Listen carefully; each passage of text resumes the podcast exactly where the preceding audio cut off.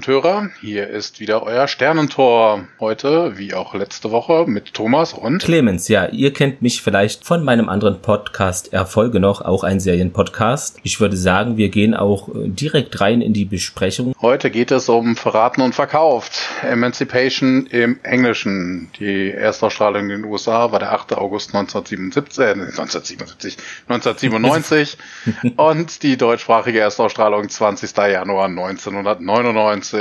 Diesmal nicht von Brad White geschrieben, sondern von Catherine Michaelian Powers und Regie führte ein Jeff Woolnough. Und dazu kann ich auch gleich was sagen. Erstmal Powers, denke ich an Austin Powers. Und des Weiteren ist diese Personalie relativ interessant, denn die hat schon mal eine TNG-Folge geschrieben, zusammen mit noch jemanden und die Folge hieß Code of Honor, der Ehrenkodex. Ja, Achtung, Spoiler. Wir sehen zu 75 Prozent die gleiche Folge jetzt hier nur eben in Stargate. Und der Regisseur, hattest du ja auch gesagt, Jeff Wolno, ja, den könnte man vielleicht von Dark Angel kennen, was ich gerade in meinem anderen Podcast bespreche. Deshalb kam ja gerade der Regisseur auch sehr bekannt vor. Und ja, was hat er sonst gemacht? Ein paar The Expense Folgen, Outer Limits, Sliders. Also ist da wirklich äh, ein Serienregisseur, kann man schon so sagen. Okay, interessant. Kannte ich beide Namen nicht. Aber nochmal auf die Frau Powers zurückzukommen, die Star Trek Serie, äh, die Star Trek Folge. Äh, magst du ein paar Worte? Ich habe die gerade nicht vor Augen. Also ich habe vor zwei Wochen, glaube ich, den Trek am Dienstag Podcast dazu gehört. Dann kam mir die auch wieder in den Sinn. Da ging es wohl um die, hilf mir mal kurz beim Namen. Das war so eine taffe Kämpferin bei TNG, die dann auch relativ früh weg war in der Serie. Äh, kurze Haare. Du, du meinst die Tascha Ja, die, ähm, Richtig. die blonde Security-Offizierin. Genau. In dieser Folge ging es um Tascha Ja. Die sind da irgendwie auf einem Planeten, der ja in den Sitten relativ festgefahren ist, gerade auch äh, Frauenrechte, Gleichberechtigung und da ist es eben so, ja, der Mann ist der Krieger, der Chef und die Frauen sind so Dienerinnen und nicht äh, wirklich in führenden Positionen. Ja, ich glaube, genau. ich glaube, ich glaube, das sagt mir noch was. Ja, ich habe es so vage da, vor Augen. Ja. sollte vielleicht Afrika stammähnlich wirken, aber so in der Richtung äh, verlief es jedenfalls. Genau, ich weiß nicht, ob du damit jetzt was anfangen kannst. nee, alles gut. Aber bei uns geht's heute natürlich um Stargate und es geht auch nicht nach Afrika, sondern es geht eher um die Mongolei. Und ich sehe schon in meinem Skript, ich habe etwas vergessen, aber ist jetzt nicht schlimm. Komm auch direkt von der Arbeit, bitte entschuldigt das. Wir haben ja nicht mal angefangen. Ja, richtig. Ja, das ist ein Leben hier, ne? genau, und zwar zwei Sachen. Erstmal, es gibt jetzt noch einen weiteren Stargate-Podcast namens Chevron 10, ja, deutschsprachig. Und den könnt ihr doch auch parallel zu uns hören. Dann haben wir alle was davon. Und ich denke, Thomas wird mit mir übereinstimmen, dass da bestimmt mal die ein oder andere Kooperation in welcher Art auch immer erfolgen wird, macht ja auch Sinn. Genau, wir haben mit den Leute, genau, ja. wir haben mit den beiden Machern von dem Podcast nämlich auch schon über Twitter geschrieben oder so und das bietet sich halt einfach an. Die reden wohl ohne eher das, die machen das auf eine andere Art und Weise, wie wir das tun. Wir gehen ja auf wirklich die einzelnen Szenen ein und auch meistens auf die Dialoge und die weichen halt eher davon ab. Bei dem geht es ums große Ganze, sie unterhalten sich über die Folge. Ähm, das Ganze wird man dann vermutlich nächst, übernächste Woche, nein, wenn, wenn, wenn ihr das hört, in der der darauffolgenden Woche, mittwochs um 20.15 Uhr, wie damals auch die Serie auf RTL 2 lief, hören können. Ähm, sie haben bis jetzt halt nur die Nullnummer rausgebracht. Wir hatten, wie gesagt, auch schon Kontakt über Twitter, was Thomas eben gesagt hat, und da haben wir denen auch gesagt, ja, ist jetzt nicht schlimm, ob wir jetzt einen Stargate Podcast haben oder sie macht es trotzdem, weil ich sie wirkte vielleicht leicht verunsichert, aber Science Fiction in Deutsch als Podcast, also von mir aus, je mehr, desto besser meine Meinung. Auch wenn es dasselbe Thema ist. Jeder hat eine eigene Betrachtungsweise. Dementsprechend, Richtig. man steht sich nicht im Wege. Why not? Ja, und ich habe noch was äh, im Feedback-Bereich. Ist jetzt nicht Social Media, sondern echte Menschen gibt's ja auch teilweise noch. Ach Selten, aber nein. aber genau, und zwar bin ich ja jetzt leider zu spät gekommen, etwas und zur Aufnahme, was an einem bestimmten Kollegen lag, aber der hat uns ein tolles Feedback gegeben. Das ist vielleicht ein Ausgleich dafür und meinte, ja, ihm gefallen unsere Stimmen, aber er ist jetzt eben auch nicht so Science-Fiction-mäßig, Stargate-mäßig unterwegs, aber meinte, ja, wen das Thema interessiert, der könnte doch da reinhören und ja, das ist doch immerhin mal eine ja, Entschädigung, äh, würde ich mal sagen. Na dann. Ja, wir sind auf einem Planeten und als letztes kommt da die Sam durch das Stargate, alle sind da schon da. Und es ist ein sehr grüner Planet, schöne Bäume, da liegen ein paar Trümmer vor dem Tor. Ja, Daniel meint dann hier, was für ein Chaos. Und Tialk der Tempel wurde vor lange Zeit zerstört. Genau, und da muss ich direkt einhaken. Also ja. An der Hand dieser paar Klötze, die da rumliegen, wäre ich jetzt nicht drauf gekommen, dass das ein Tempel ist. Und was mich auch ein bisschen irritiert hat, okay, das Stargate selber, das wissen die Fans der Serie ja eh schon, das ist das Naquada. Naquada ist ein sehr, sehr hartes, außerirdisches Material. Dass das am Zahn, dass da der Zahn der Zeit nicht dran nagt, ist mir klar. Aber wenn dieser ganze Tempel zerstört ist, warum ist diese Plattform, auf der das Gate steht, was nur so aus Bricks besteht, ne, also aus so Steinklötzen, warum ist das nicht auch in Mitleidenschaft gezogen? Also das, das verwundert ja. mich so ein bisschen. Also wenn da jemand hinkommt und dieses, äh, diesen Ort, also diesen, diesen Sockel pflegt, warum hat er den Tempel nicht gepflegt? Also wir kriegen im weiteren Verlauf des, der Folge nämlich auch mit, dass die Guaulta auch schon länger nicht mehr waren. Dementsprechend äh, scheint sich halt wirklich niemand drum zu kümmern. Das ist aber in jeder Folge irgendwie so, ne? Also egal, ist, ja, in fast jeder. egal wie heruntergekommen das umgeben umgebende Terrain ist, ob man in der Wüste rauskommt, ob man irgendwo in, in einem Urwald rauskommt, wo mittlerweile alles überwuchert ist, ne, alles zerstört und zerfallen. Nein, der Sockel, auf dem das Gate steht, der ist natürlich völlig unbeschädigt. Vielleicht wie so eine Religion wurde das so angebetet, dieses tolle Tor und deshalb gepflegt.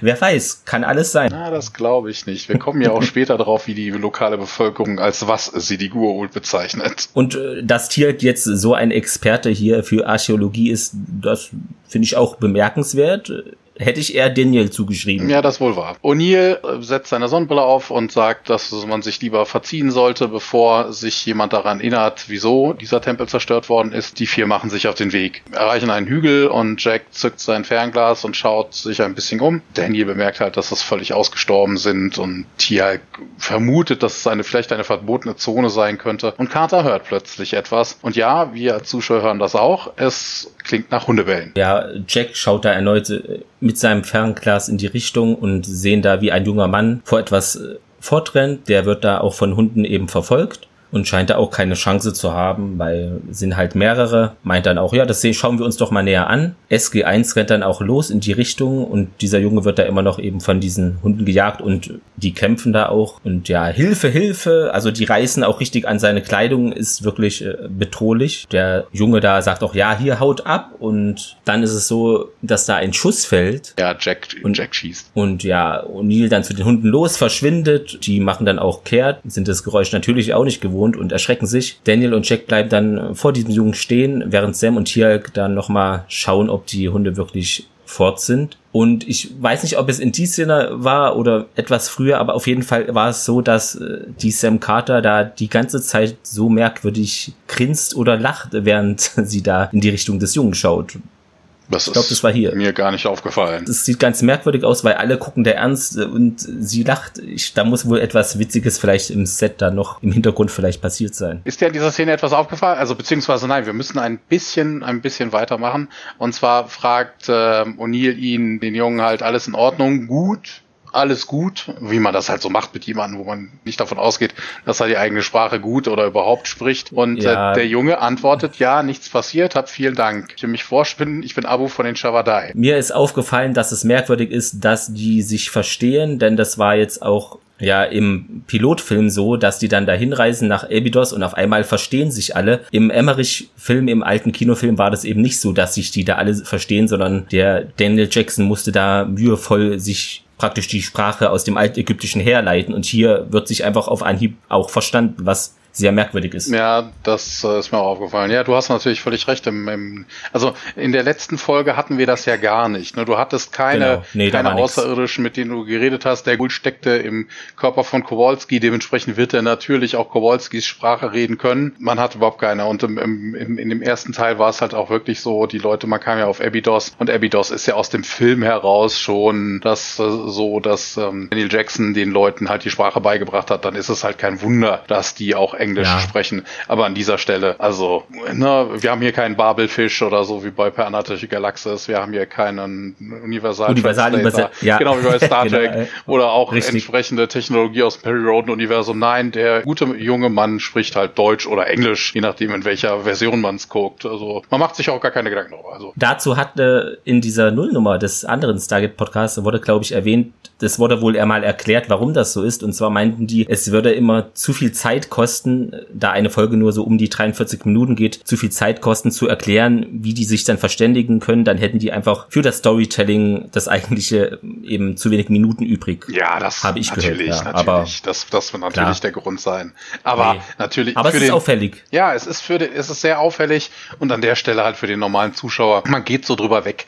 Klar, Ne, uns fällt das vielleicht auf, weil wir uns das Ding natürlich aus ganz anderer Betrachtungsweise anschauen, aber auffällig ist es auf jeden Fall. Ja, der O'Neill erkundigt sich dann auch bei diesem Jungen hier alles gut und der meint, ja, hier nichts passiert, habt vielen Dank, hast du ja auch schon gesagt. Der stellt sich vor als Abu von den Shavadai. Und was mir noch aufgefallen ist, der Daniel rennt da ja auch jetzt mit als SG1-Mitglied und hat auch den Helm so wackelig auf dem Kopf und da gibt es ja so eine Verschlusskappe, den hat er da gar nicht umgemacht. Also er muss sich, glaube ich, erst an diese eher militärische Ausrüstung und Funktionsweisen, ja, muss er sich wohl noch dran gewöhnen, ist ja eher. Ja, das, das in, hat man, das hat ja. man aber auch im, im, im Film gesehen und auch in der letzten Folge und auch in der vorletzten. Der steht ja auch schon Beispiel, ich glaube, im Film ist das, wo er auf dem, auf der Stargate-Rampe steht oder so und seinem Helm rumnestelt oder so, weil er ihn auch nicht wirklich geschlossen kriegt. Ist halt klar, ne? Der Typ ist halt nicht vom, vom Militär, der hat davon nicht wirklich die Ahnung, wobei das wird nichts anderes sein, als ein Fahrradhelm sowas anzulegen. Also Wissenschaftler, die sind ja manchmal etwas speziell. Insel inselbegabt nennt man das, glaube ich, heutzutage. Richtig, genau. Dieser Abu meinte halt, wir leben in der Steppe. Daniel, da muss ich trotzdem hm? kurz reinhaken. Ja. Er übersetzt das nämlich gar nicht. Also ist wegen Shavadai und wir leben in der Steppe. Das sagen sie, er sagt er im Englischen nicht.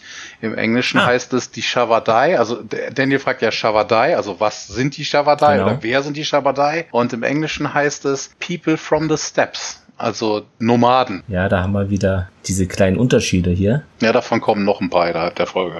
das glaube ich auch. Und ja, die stellen sich da vor und dann der Abu meint auch, also er kann jetzt nicht einordnen, die sehen so merkwürdig gekleidet aus, das ist natürlich klar. Ja, seid ihr hier vom Volk des Flusses? O'Neill so, äh, nein. Ja, und Daniel versucht das Gespräch zu lenken. Ja, das Land, wo wir herkommen, ist sehr weit weg. Also hier könnte auch irgendwo im Schreck-Universum spielen. Der Abu bietet eben einen Ort an, in dem er fragt, ja, kommt ihr denn aus Ogada? Und Undil, ja, genau. Und Abu fängt an zu lachen, meint, er hätte noch jemanden getroffen, der von dort kommt. Er sagt auch gleich in Atemzug, dass er meint, dass man im Lager seines Vaters herzlich willkommen sein würde. Ist ja auch kein Wunder, man hat gerade seinen Sohn gerettet. Ja, Daniel deutet auf ähm, Sam und Tiag, die gerade auch ankommen und stellt die beiden vor. Der Außerirdische, wenn man es so nennen mag, also der Jafar Tiag sagt, die Hunde sind weg, also ne, state the obvious. Und Carter sagt aber, wer weiß wie lange. Und äh, Abu zuckt zusammen und guckt sich erschrocken um. Er flüstert dann Jack zu, das ist aber eine Frau. Und O'Neill, ja, allerdings. Ähm, Carter fragt sich, was denn da,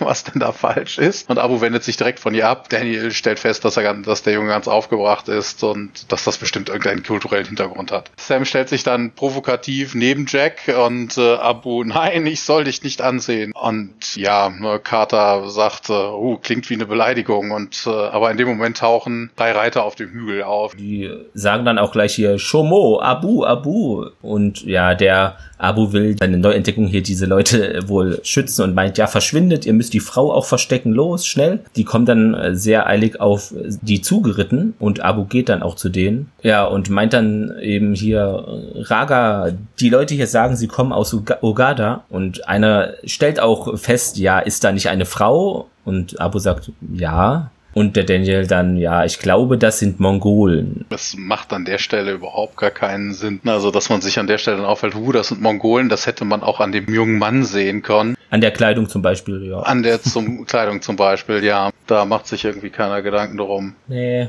Und ja, O'Neill meint auch, ja, ist das jetzt eine gute Nachricht? Also kann jetzt mit dem Mongolen-Thema nichts anfangen, ob das jetzt negativ, positiv ist. Carter meint dann, ja, Daniel, sagen Sie ihm, dass ich ihm nicht zu nahe treten wollte. Dieser Raka steigt vom seinem Pferd ab und Abu versucht, ihn aufzuhalten, so, nein, lass sie bitte gehen. Daniel meint, ja, er hat recht, wir nehmen die Frau und verschwinden, also will gar keinen Ärger riskieren, nicht auffällig werden dort. Der Raka da hört nicht auf die, er schubst auch den Daniel und Abu zur Seite, zieht dann auch sein Schwert und die anderen Reiter tun ihm das gleich, also beziehungsweise ziehen Schwert und Bogen und der Chiel richtet dann seine Stabwaffe auf die drei, während Jack und Sam dann auch etwas geschockt sich anstarren, was denn hier jetzt bitte abgehen soll. Ja, und dann wechselt das Ganze auch ins Intro. Nach dem Intro geht es da weiter, wo es aufgehört hat. Die SG1 und die Mongolen, wie sie genannt werden, stehen sich gegenüber. Die Shavadai ne, haben immer noch ihre Waffen auf SG1 gerichtet. Daniel ist der einzige ohne Waffe. Die anderen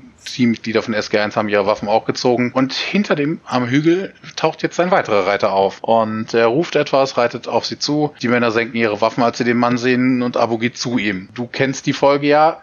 Kennst du auch den Schauspieler? Ich habe da bei dem jetzt nicht nachgeschaut. Ich konnte das Gesicht auch nicht ganz einordnen, aber ich kenne ihn bestimmt irgendwoher, wenn du mich so fragst. Ja, also bei dem guten Mann handelt es sich um Soon Tek O. Der ist äh, vorletztes Jahr gestorben. Man kennt ihn unter anderem auch so Sachen wie Babylon 5. Er hat in einer Folge mitgespielt, in Simon und Simon. Hm. Eine Folge auch in MacGyver hat er eine Folge mitgespielt. Also das heißt... Das könnte sein. Ne, man kennt sich ja. halt. Im A-Team hat er in einer Folge gemacht, in MASH. Ne?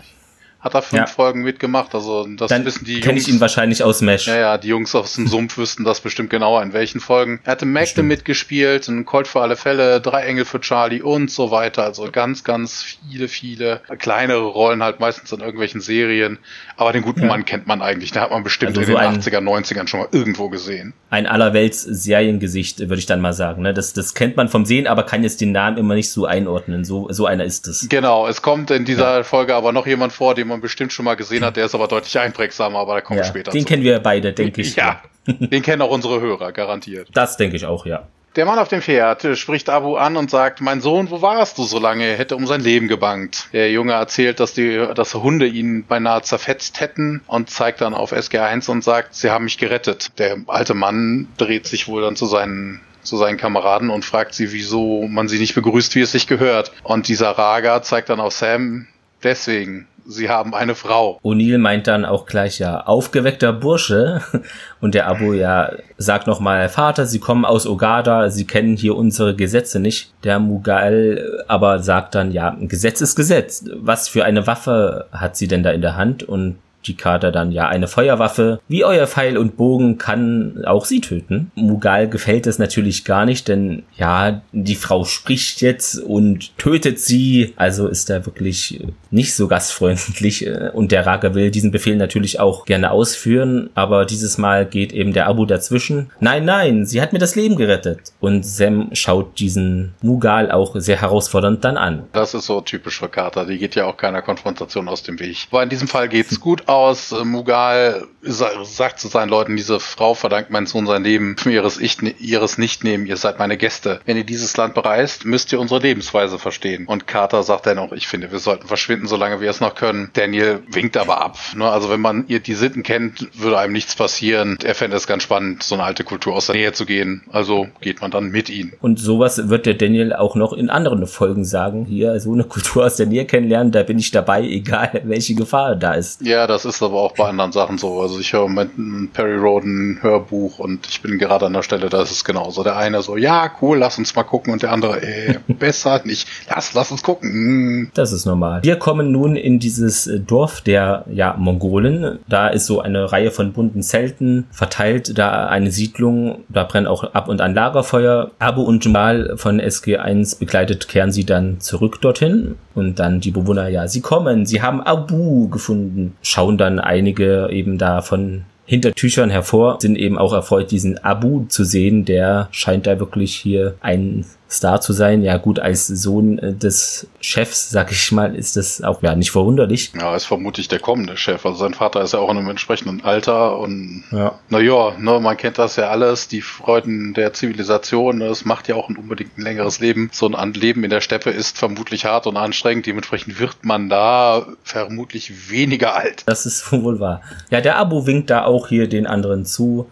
Eine Frau da hängt sich einen Schleier vor das Gesicht geht dann da auf ihn zu, um ihn herum und ja, wird immer dieser Name halt Abu, Abu gerufen und diese Frau ist dann eben auch, ja, seine Mutter. Und Abu fällt ihr dann in die Arme. Und dann kommen weitere Frauen dazu, aber alle haben ihr Gesicht bedeckt und ähm, Sam wird von Abus Mutter eskortiert und weggezogen, in ein Zelt geführt. Daniel und der Rest von SG1 folgen ihm. Im Zelt sieht sich Daniel um und sagt, ja, bis auf den Stamm haben sich die Mongolen in Persien den örtlichen Gebräuchen angepasst. Das wäre unglaublich. Die Shabadai haben das Lager der Steppennomaden beibehalten. Vielleicht sind diese ja ihre Nachfahren. Ich meine, dieses Lager hier könnte buchstäblich von Genghis Khan sein. Die Art und Weise, wie da gelebt werde, wäre vor 900 Jahren durchaus üblich gewesen. Also auf der Erde gab es eine Parallelentwicklung. Die Entführungen durch die Gua'uld haben natürlich deutlich früher stattgefunden. Also ne, vor 900 Jahren, das wäre dann ums Jahrtausend rum. Die ägyptische Kultur ist deutlich, deutlich, deutlich älter. Also muss die Zivilisation dort, dieser Sklaven, muss dann eine ähnliche Entwicklung genommen haben. Und die haben sich halt zu Mongolen weiterentwickelt. Also genau. zu dem, was wir mongolisch so sehen. Würden, ja. ja. Und in dem Moment betritt auch Mughal das Zelt. Der hat so eine Fellkleidung an, derer er sich da entledigt und meint, ja, bitte setzt euch, wir können reden. Und Carter sagt auch, ja, sehr gut, aber ich kann nicht nachvollziehen hier, was das sollte eben. Ja, die setzen sich, während Abu und Mughal dann aber noch stehen bleiben und der Mughal erklärt eben nochmal diese kulturelle Sache. Eine Frau darf niemals ihr Gesicht in der Öffentlichkeit zeigen dort zumindest. Das würde auch mit dem Tode bestraft. Ja, Sam ist natürlich erstaunt darüber und Abu meint auch, ja, du bist angezogen wie ein Mann. Ja, kann man so sagen. Ja, oder es sind alles Crossdresser. Also woher soll Abu wissen, dass das unbedingt eine typische Männerkleidung ist, die die ja. anderen Leute von SG1 anhaben? Könnte auch sein. Könnte auch alles Crossdresser genau. sein und ja. dann trägt der Rest von SG1 so wie Carter irgendein Kleid. Stell ich mir gerade witzig vor, ja. ja witzig wäre genau. auch gewesen, weil du sagtest, er entledigt sich seiner Fellkleidung, dann wäre das aber eher so ein Saunakluppe, die Jojote, ne? ja, Wobei ich auch äh, diese Fellkleidung da in der Steppe, es sah da jetzt nicht so kalt aus gerade. Naja, gut, aber. Also, ja, doch. Also von wegen ja. so regnerisch oder so. Ich habe keine Ahnung, ja. wo sie es gedreht haben, aber ich hätte jetzt so irgendwo getippt auf, ja, so schottische Highlands oder so, ohne jetzt, dass man Berge ja. hat, ne, aber dieses typische leicht verregnete, grüne, grüne Ebenen, ne, ein bisschen schroffer oder so. Ja, da kann man durchaus auch Fellkleidung tragen, denke ich mal. Also sind wir jetzt hier bei Highlander angelangt mit Christopher Lambert. Genau, also wir möchten euch hier ja. herzlich zu unserem Highlander-Podcast begrüßen. Richtig. Wir switchen um, ist einfach äh, ja. interessanter. Ich glaube, das habe ich die Tage auch bei den Jungs von Chevron 10 nochmal gebracht, mit dem wegen es kann nur einen geben, als ich mich darüber unterhalten habe. genau, und der Mughal äh, sagt eben nochmal das, was er zu Beginn eigentlich auch gesagt hat, hier die alten Gesetze haben für uns große Bedeutung, setzt sich dann auch gegenüber hin, aber auf seinen erhöhten Platz ist ja auch da der Chef. Sein Sohn kniet sich da neben ihn. Zum Glück hast du meinen Sohn das Leben gerettet, nur deswegen konnte ich meine Männer zurückhalten und die Karte dann, ja, ja, wenn das so ist, ja, vielen Dank. Mughal geht dann nochmal auf die alten Gesetze an. Er sagt, dass die alten Gesetze und auch die alten Bräuche irgendwann verschwinden werden, dass eines Tages der Handel den Krieg ersetzen wird, was die Zukunft wäre. Wir haben zum Beispiel die schnellsten und die kräftigsten Pferde, sagt er, und Kamele, die beste Wolle. Und Abu fällt ein. Und Medizin. Unsere Heilmittel hm. bewirken Wunder. Und Neil sagt dann, in puncto Medizin haben wir auch einiges zu bieten. Aber Carter fällt ihm auch wieder ins Wort und sagt dann von wegen, ja, die Kenntnisse dieses Volkes können durchaus für die Forschung interessant sein. Wir sollten uns das genauer ansehen. Und hier heißt es im Englischen dann doch ein bisschen anders. Es geht nämlich da eher darum, von wegen, sie sagt im Englischen, a lot of breakthroughs in medicine are coming out of the mountains and the, the jungles. Also von wegen, ne, wie man das heutzutage kennt, dass man irgendwelche Tiere, irgendwelche Flora und Fauna mhm. sich dann nimmt und daraus dann irgendwelche Wirkstoffe herstellen kann, die es halt in unseren Breitengraden nicht gibt. Darauf geht's dann hier ein. Also Kata geht's gar nicht unbedingt um die Völker, die Kenntnisse der Völker, sondern mehr um die lokale Flora und Fauna. Hätte mich auch gewundert, das hätte ich eher auch dann Daniel angeschrieben, diesen Dialog. Was ich noch sagen wollte, genau dieser Mughal scheint, finde ich, jetzt auf den ersten Blick vielleicht doch etwas im Kopf zu haben, denn er meint ja auch, Handel ist äh, immer gut und äh, ist für ihn auch besser als Krieg. Ist ja nicht bei allen Fürsten oder Herrschern so. Ja, man kann auch beides haben, aber dann wären wir bei den Ferengi. das stimmt, ja. Ja, die wollen sich das eben äh, genauer ansehen. Ja, der Jack nickt auch leicht, also ist auch wohl dann damit einverstanden. Mughal meint nochmal, ja, es tut mir leid hier, wie schon gesagt, also so kann sich diese Frau hier nicht meinem Volk zeigen. Carter immer noch etwas verwundert, ja, was soll denn das jetzt heißen? Und der Daniel weiß natürlich bestimmt, was das heißt, ist ja auch sehr belesen. Ja, es wird dann wohl verlangt, hier sagt, für uns Anthropologen ist das eigentlich normal, man kleidet sich und lebt dann wie die Völker, die man auch studiert, aber die Karte hat da immer noch keine Lust drauf und meint, ja, ich bin doch gar keine Anthropologin. Und Neil grinst hier schon wieder, heute schon, also die äh, sind, glaube ich, schon sehr erfreut über das zukünftige Carter-Outfit hier. Wobei das ja jetzt wenig sexy war, was die anderen Damen da irgendwie getragen haben. Also warum man sich da jetzt irgendwie so drüber freut, so, nur vielleicht ist halt nur die Schadensfreude, die dahinter steckt. Also nicht mal so wegen, uh, die Sam kriegt mal meinen vernünftigen Klamotten zu sehen, sondern mehr so, die Sam muss sich jetzt umziehen. Also das ist, glaube ich, ja die Schadenfreude, weswegen ja. man hier grinst. Ja, die Sam wird dann auch äh, eben von Abus Mutter weggeführt und O'Neill meint dann, ja, wir sehen uns nachher. Die Sam wird hinter Tüchern versteckt. Ja, da in einem Zelt sind sie, da sind auch andere Frauen und Abu zeigt den anderen einen Bewohnern, der da verletzt wurde. Also geht hier auch nochmal auf diese Medizinsache von eben ein. Das ist ja eine junge Frau, die wurde da wohl durch einen Brandpfeil verletzt. Der habe sie behandelt, der Abu. Ja, ihre Schulter war verbrannt, doch eben sie hat jetzt gar keine Schwer Schmerzen mehr dank unserer Medizin. Ja, da muss ich direkt eingreifen. Denk nur noch mal drüber nach, was du da gerade gesagt hast. Eine junge Frau. Kann es ja. ja nicht sein, weil kein Schleier, muss, muss also wohl doch ein Mann sein, sonst hätte man sich nicht die Mühe gemacht, sie zu behandeln. Ich weiß halt nicht, wie es in der, ich guck's ja auf Englisch, ich weiß halt ja. nicht, wie diese Dialog im Deutschen wirklich ist. Also mein, meine Blu-ray, die ich, äh Quatsch, meine Blu-ray, meine DVD, die ich habe, hat keine deutsche Tonspur, sonst hätte ich dann nämlich auch mal nachgeguckt. Ich bin dann nämlich auch drüber gestolpert. Im Englischen, also es ist ein junger Mann, und im Englischen geht es auch gar nicht darum, um die Schulter, sondern es geht mehr darum, was, was sie getan haben. Da steht, es heißt nämlich, I used the medicine on this wound, also es geht um die Medizin, from mhm. this wound, um, on this wound from a fire arrow, also er hat einen Feuerpfeil abgekriegt, da Feuerpfeil, steht da zum Beispiel, ja. ein Brandpfeil, haben sie gesagt, ja okay, das stimmt nochmal, mhm. in a recent skirmish, das ist zum Beispiel auch überhaupt nicht genannt, das ist, das steht hier nicht, ja. Ne? The shoulder was badly burned, also auch eine Verbrennung stand jetzt hier auch nicht. Es wurde nur gesagt, schwer verletzt. Das, was man da zu sehen hat, könnte, muss noch nicht mal eine Brandwunde sein. Also ich hätte jetzt auch nur vom Gucken gedacht, ne, von wegen, da ist der Pfeil eingedrungen. Also wenn es unter Dialoge gewesen wäre, hätte ich auch gedacht, dass das eine Pfeilspitze gewesen, die eingedrungen ist. Also von einer Verbrennung sehe ich da jetzt nicht so. Nee, da, sah gar nichts so aus. Ja, und ja. äh, letzter Satz war, from the moment I began treatment, there was no pain. Also von wegen das Letzte, was er dazu sagt, da geht er auf die Schmerzen rein. Also dank unserer Medizin das sagt er überhaupt nicht. Ja. Ich frage mich, wie die das überhaupt machen. Also ne, No Pain, ja, Pain, Medizin, ich weiß ja hm. nicht. Also dass das irgendwie lippensynchron sein soll, ich weiß nicht, warum, Schwierig, warum ja. sie da irgendwie den Satz jetzt verdreht haben. Es macht irgendwie, also wenn sie es schon nicht lippensynchron machen, dann hätten sie es auch wörtlich übersetzen können. Da wir jetzt hier im Medizin- und Pain-Bereich sind, erinnert mich das jetzt hier an die Painkiller, die man bei Max Pain in dem Spiel immer nehmen konnte, um den Schmerz zu lindern. Ich musste aber auch an Max Pain denken. ja, ja, okay, siehst du, dann sind wir doch da schon mal bei Wellenlänge ist doch super. Nee, weil merkwürdig. Aber ich glaube, hier im Deutschen war es wirklich eben die weibliche Form. Also hier, sie wurde verletzt. Aber das fand ich auch komisch, warum jetzt Frauen da auf einmal kämpfen sollten oder. Ja, kämpfende Frauen, das kommt ja später noch, aber das ist definitiv ja. keine. nee, genau. Vor allen Dingen halb oben rum entblößt, das wäre auch ein bisschen merkwürdig. Ich glaube, da ja, hätten sie nicht nur die Frau getötet, sondern auch jeden, der geguckt hätte. ja.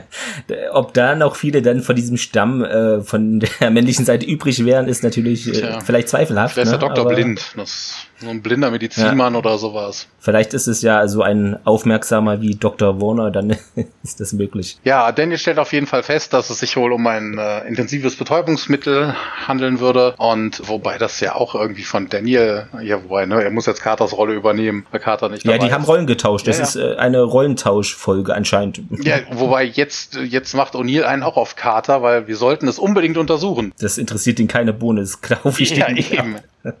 Aber er vertritt Carter würdig, ne?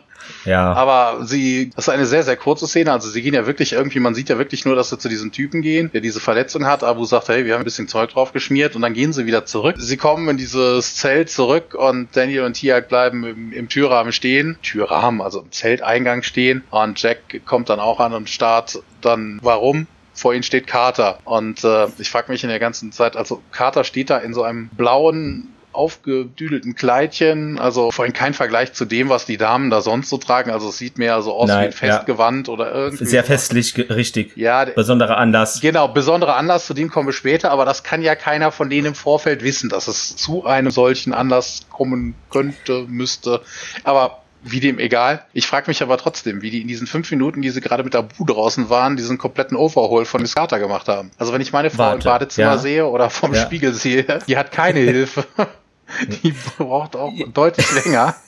Ich weiß nicht, ob das. Zu der These, ja. ja. Äh, zu der These, warum denn jetzt dieses festliche Gewand da liegt, äh, fällt mir jetzt ein, guck mal, das sind so Steppenvölker, und Mongolen. Das heißt hier, die überfallen da auch andere Dörfer, verleiben sich die auch ein, erfahren wir ja später jedenfalls noch, ist jetzt egal, ob ich das vorgreife, ist bei den Mongolen anscheinend so. Und das heißt, die haben dann vielleicht auch schon so für zukünftige hübsche Frauen etwas vorgenäht oder so, könnte ich mir denken. Wer weiß. Das heißt, anderen, muss man immer was parat haben. Genau, die anderen Frauen sind dann aus dem Stamm alle hässlich, weil die alle so komische sackartigen Gewänder tragen, ja?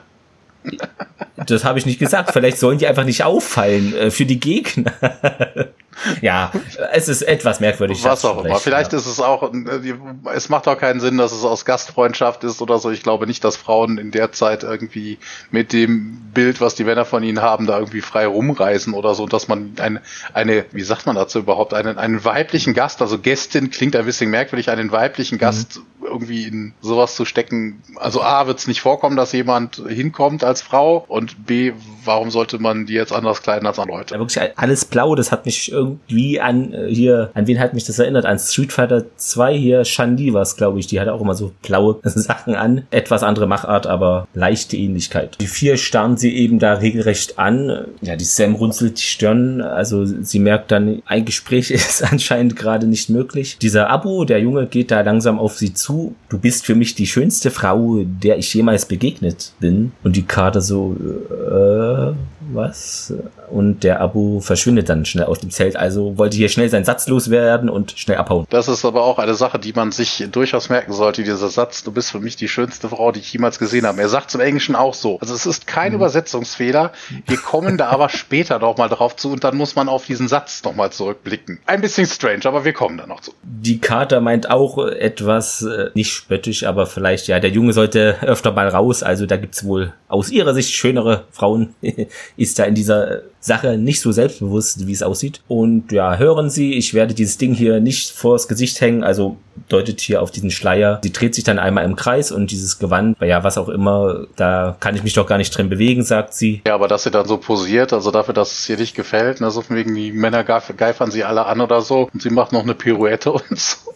Also, das ist, ja. Äh, das ist wieder typisch. Das ist ein, bestimmt ein Mann, ne? Ein, wieder so ein männliches Drehbuch. Wobei es war ja eine Frau, die es geschrieben hat. O'Neill kommt hinter Tiak hervor und sagt, ähm, dass ihm das dann doch irgendwie sogar ein bisschen gefällt. Daniel stammelt nur wow. Das hätte man eigentlich vorher machen können, nachdem es das erste Mal gesehen hätte, aber ist ja mal egal, ne? Und Danny sagt, geht aber noch weiter darauf ein, ne? steht ihnen großartig, Jack steht daneben und grinst sich ein und alle nochmal, ja, ja, sehr schön, sie sehen wirklich toll aus. Sam macht aber keinen begeisterten Eindruck. Daniel kriegt von Jack ein Zeichen und redet weiter und ja, äh, übrigens noch eine gute Nachricht, sie hatten recht, eine von Abus Pflanzen wirkt wie ein Betäubungsmittel. Wir werden einige Proben zu Hause analysieren lassen. O'Neill grinst immer noch und ja, wir sind uns einig, Samantha, sollten wir noch einmal hierher kommen müssen, ja, beschränken wir uns doch lieber auf ein männliches Team, nicht böse sein. Und die Kater dann, ja, hören Sie, abgesehen davon, dass Sie heute Abend auf die Party gehen und ich in einer Kutte stecke, die nach einem Pott ranziger Jackbutte riecht, ist das in Ordnung. Ja, ich werde nicht ausschlafen, sagt sie. Ich kann ja nicht nur Glück haben. Und draußen gibt's aber schon die Geräusche der Party. Es ist auch sehr, sehr, sehr, sehr schnell alles passiert. Ne? Wie gesagt, ne, man ist aus dem mhm. Zelt raus, Carter zieht sich innerhalb von fünf Minuten um, man quatscht jetzt drei Minuten mit Carter und draußen ist schon die Party ongoing. Denkt man sich so, huh, die sind aber von der fixen Sorte, da geht alles schnell. Da geht die Party aufbauen schnell, da geht den DJ anrufen schnell, da geht das Umziehen schnell, das ja. ist also unglaublich. Und am Ende dieser Folge geht die Handlung auch ganz, ganz schnell. Also da musste wirklich äh, mitsprinten. ja, auf jeden Fall, man, man verabschiedet sich von Carter ne, mit dem Hinweis noch, ob man sie allein lassen kann. Und äh, Carter sagt natürlich, warum nicht? Mit zwei Jahren habe ich aufgehört, mich im Dunkeln zu fürchten. Und O'Neill nochmal darauf eingehen, sie sehen großartig aus. Sie gehen da. Also Carter ja, bleibt zurück glaub, und äh, die Männer gehen. Und die Sam macht dann auch so eine Geste, was glaube ich, wo sie ausdrücken wollte, ja, was auch immer. Also man sah, sieht ihr an, finde ich, dass sie sich doch in dieser Kampfkleidung äh, eindeutig wohler fühlt, ja. Ja, Szenenwechsel. Hier ist äh, Dorf und jetzt ist es schon Abend. Das, wie gesagt, also da, da ist nicht nur alles, was schneller geht, sondern auch äh, die Zeit scheint auf diesem Planeten. Wobei das mag ja durchaus sein, ne? Gibt ja auch Planeten mit einem geringeren Durchmesser, einem geringeren ja. Umfang. Das heißt, es könnte auch weniger als 24 Stunden der Tag haben. Dementsprechend könnte es auch schnell schneller dunkel sein. Also zehn Minuten von einem hellen Tag bis zum Abend ist vielleicht ein bisschen arg wenig, da wäre das vermutlich ein Planet mit dem Umfang von 250 Kilometern. wäre ein bisschen überschaubar, ja. aber lassen wir es mal. Ja, es gibt Trommeln, es gibt Musik, ähm, es ist, ne, die Herren der Schöpfung scheinen sich zu amüsieren. Sam hat äh, sich hingelegt, um sich etwas auszuruhen und hat plötzlich ein Messer am Hals. Ja, sie schreckt hoch, will nach ihrer Waffe greifen, aber sie wird davon abgehalten und gefesselt und geknebelt wird sie dann aus dem Zelt verschleppt. Also wenn man, ne, wir kriegen ja gleich raus, was da passiert ist, aber Genau. Ein Messer am Hals und dann hältst du die Frau noch irgendwie fest und du fesselst sie dich gleich. Aber, und das alles macht eine einzige Person. Vermutlich haben wir hier wieder dieses Thema, dass die Leute einfach vieles einfach viel, viel schneller können. Also wegen, er hält ihr gerade das Messer an den Hals, ist dann aber schon im nächsten, in den nächsten zwei Sekunden dran, hat sie gefesselt. Vielleicht liegt es daran, da kann man sich einfach nicht gegen wehren. Aber er müsste mindestens die haben vier einfach, Hände haben. Ja. Ich glaube, die sind einfach in dieser Folge sind viele Charaktere, wenn, wie wenn du bei YouTube vorspielst, so 1,5 Geschwindigkeit, dann es geht ein bisschen fixer und dann kannst du dich auch nicht so gut wehren mit deiner normalen Geschwindigkeit. Ja, es muss so sein. Ja, ja, ja. Das, das gibt es auch bei Perry Roden, aber da gibt es dann auch den Takvorian, der kann die Zeit verlangsamen, also den Zeitablauf verlangsamen oder beschleunigen. Das ist so ähnlich, so ähnlich. aber da kann ich ja, können wir ja nachher was zu sagen, weil ne, da gibt's ja auch noch Neuigkeiten. Wir sind nun bei der nächsten Szene und auch am nächsten Morgen. Daniel bleibt vor dem Zelt stehen. Doktor, sind Sie fertig? Wir wollen gehen. Also ist hier auf einmal sehr förmlich unterwegs. Warum auch immer. Ja, dann lüftet er den Vorhang und geht dann mit der vorgehaltenen Hand da in das Zelt, also will sich nicht vergucken. Doktor, wir sind zum Abmarsch. Aber dann bemerkt er eben, dass Sam nicht mehr da ist. Überrascht sieht er sich dann noch um und da fehlt aber wirklich jede Spur von Sam. Den Szenenwechsel. Diesmal Sam sitzt gefesselt auf dem Waldboden. Ihr Gesicht ist mit einem Schleier bedeckt und den die aber jemand entfernt. Sam ist auch gleichzeitig geknebelt, kann jetzt die Tücher ausspucken, die in den Mund gestopft wurden. Wo ich mir dann persönlich denke, hallo, das ist ein Schleier. Also ich habe Tücher im Mund und habe einen Schleier davor oder so, warum muss ich den Schleier wegnehmen, damit ich mit diese Tücher ausspucken kann? Das ist doch kein Hindernis. Das ist, Wer weiß. Ja. Man darf sich hier nicht so viele Fragen stellen, glaube ich, in dieser Folge. Ja, ja, ich äh, merke das. So, Carter sagt auf jeden Fall, bring mich doch gleich um, ich werde den Mund nicht halten. Wo ich mir denke, ihr Gesicht ist mit einem Schleier weg, also von wegen, ne, der, der Mann ist zu unserer Überraschung Abu, sagt das englische Transkript, also man weiß es vorher halt nicht. Ne, sie hätte ihn auf jeden Fall gesehen. Abu bietet ihr auf jeden Fall was zu trinken an, aber Sam beschwert sich, was zum Teufel ist eigentlich mit ihr los? Was fällt ihr eigentlich ein? Abu sagt, ich habe nur einen Wunsch, der mir wichtiger ist als mein Leben. Sam macht den Mund auf und äh, trinkt und Abu fährt weiter fort. Bis gestern hätte ich es nicht für möglich gehalten, dann sei ich dicht in unserer Tracht. Und da wusste ich, dass ich nur mit dir mein Ziel erreichen würde. Was, was meinst du damit? Und Abu, ich werde dich ja, tauschen. Er will sie hier tauschen in unserer Tracht. Wir haben ja schon festgestellt, das ist gar nicht deren Tracht. Das ist hier nur für Special Guests von anderen Planeten, wie es aussieht. Niemand hat das an, hast du auch gesagt. Ja. Unsere Tracht ist hier eigentlich ein Logikfehler. Das zum einen und wir könnten hier schon nochmal auf den Satz von vorhin, ne, wegen er hat vorhin schon gesagt, du bist die schönste Frau, die ich jemals gesehen habe, nur um es nochmal dran zu erinnern, weil das gerade auf die Szene passt, warum das mhm. wichtig ist, kommt gleich. Carter ist entsetzt, ne, das geht ja. auch nicht, äh, Abu genau. wartet ja. ab und äh, Carter beschwert sich halt, dass er ein freier Mensch wäre und nicht sein Besitz. Das ist auch so geil, ne, er sagt, wo wir hingehen, sind die Männer nicht so duldsam wie mein Vater, ich warne dich, ne, weißt du, so ein kleines Bubi und will einer Kriegerin da erzählen, ich warne dich, ne, also, ah, sehr, mhm. sehr, sehr überzeugend und oh Gott, so, ich hätte da als Kater auch völlig Angst gehabt. Ja, vor allen Dingen, äh, wir haben ihn ja in der Eröffnungsszene gesehen, also der rennt da vor drei, vier Hunden weg und davor sollte die Kater jetzt Angst haben. Ja, vielleicht, wenn sie einen schlechten Tag hat, klappt das. Nun sind wir wieder da im Dorf. Daniel durchsucht Sams Sachen, will da einen Hinweis eben finden, was passiert ist. O'Neill fragt auch, gibt es denn schon Hinweise? Daniel verneint das. Ja gut, dann suchen wir Tialk und sagen ihm, er soll sich bereithalten. In 15 Minuten würden wir abmarschieren, meint O'Neill. Und Daniel dann, ja, ich würde gerne noch mal hier mit diesem Mughal reden. Vielleicht ist es auch nur ein Missverständnis, ein kulturelles, aber der O'Neill schmettert ab, ja, das interessiert mich nicht. Ein Mitglied meiner Mannschaft wurde entführt, das ist eine Provokation. Daniel, ja, sie gehen immer vom Schlimmsten aus. Wieso eigentlich? Und O'Neill darauf, ja, Gewohnheit.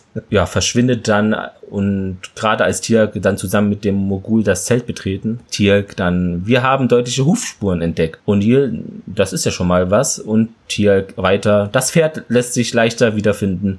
Ein Huf ist gespreizt. Also ein bestimmtes Tier und der Mughal erkennt es auch gleich, ja, das Tier gehörte meinem Sohn. Er ist auch verschwunden. Und O'Neill etwas suffisant, ja, also schön was los hier. Und der Mughal, ich bin genauso unwissend wie du. Das nehme ich dir nicht ab, sagt er. Ja, O'Neill nimmt sie ihm nicht ab, ne? Hat deinen Sohn nee. Captain Carter entführt und Antwort. Also O'Neill ist wirklich ein bisschen gereizt, was das angeht und Mughal versucht dann zu erklären, was hier vermutlich vorgefallen ist und dass man bei den Shavadai gerne Frauen als Handelsware benutzt, ne? Ausländische Frauen werden sogar bevorzugt. O'Neill geht da aber überhaupt nicht drauf ein. Seine nächste Frage ist, dann können wir sie finden. Und Tiag antwortet aber, ne? Wir wissen, wonach wir suchen, also finden wir sie. Daniel sagt aber, dass Sam wohl nichts geschehen wird, wenn sie mit Abu gegangen ist ist. Ja, sich nicht so ganz sicher.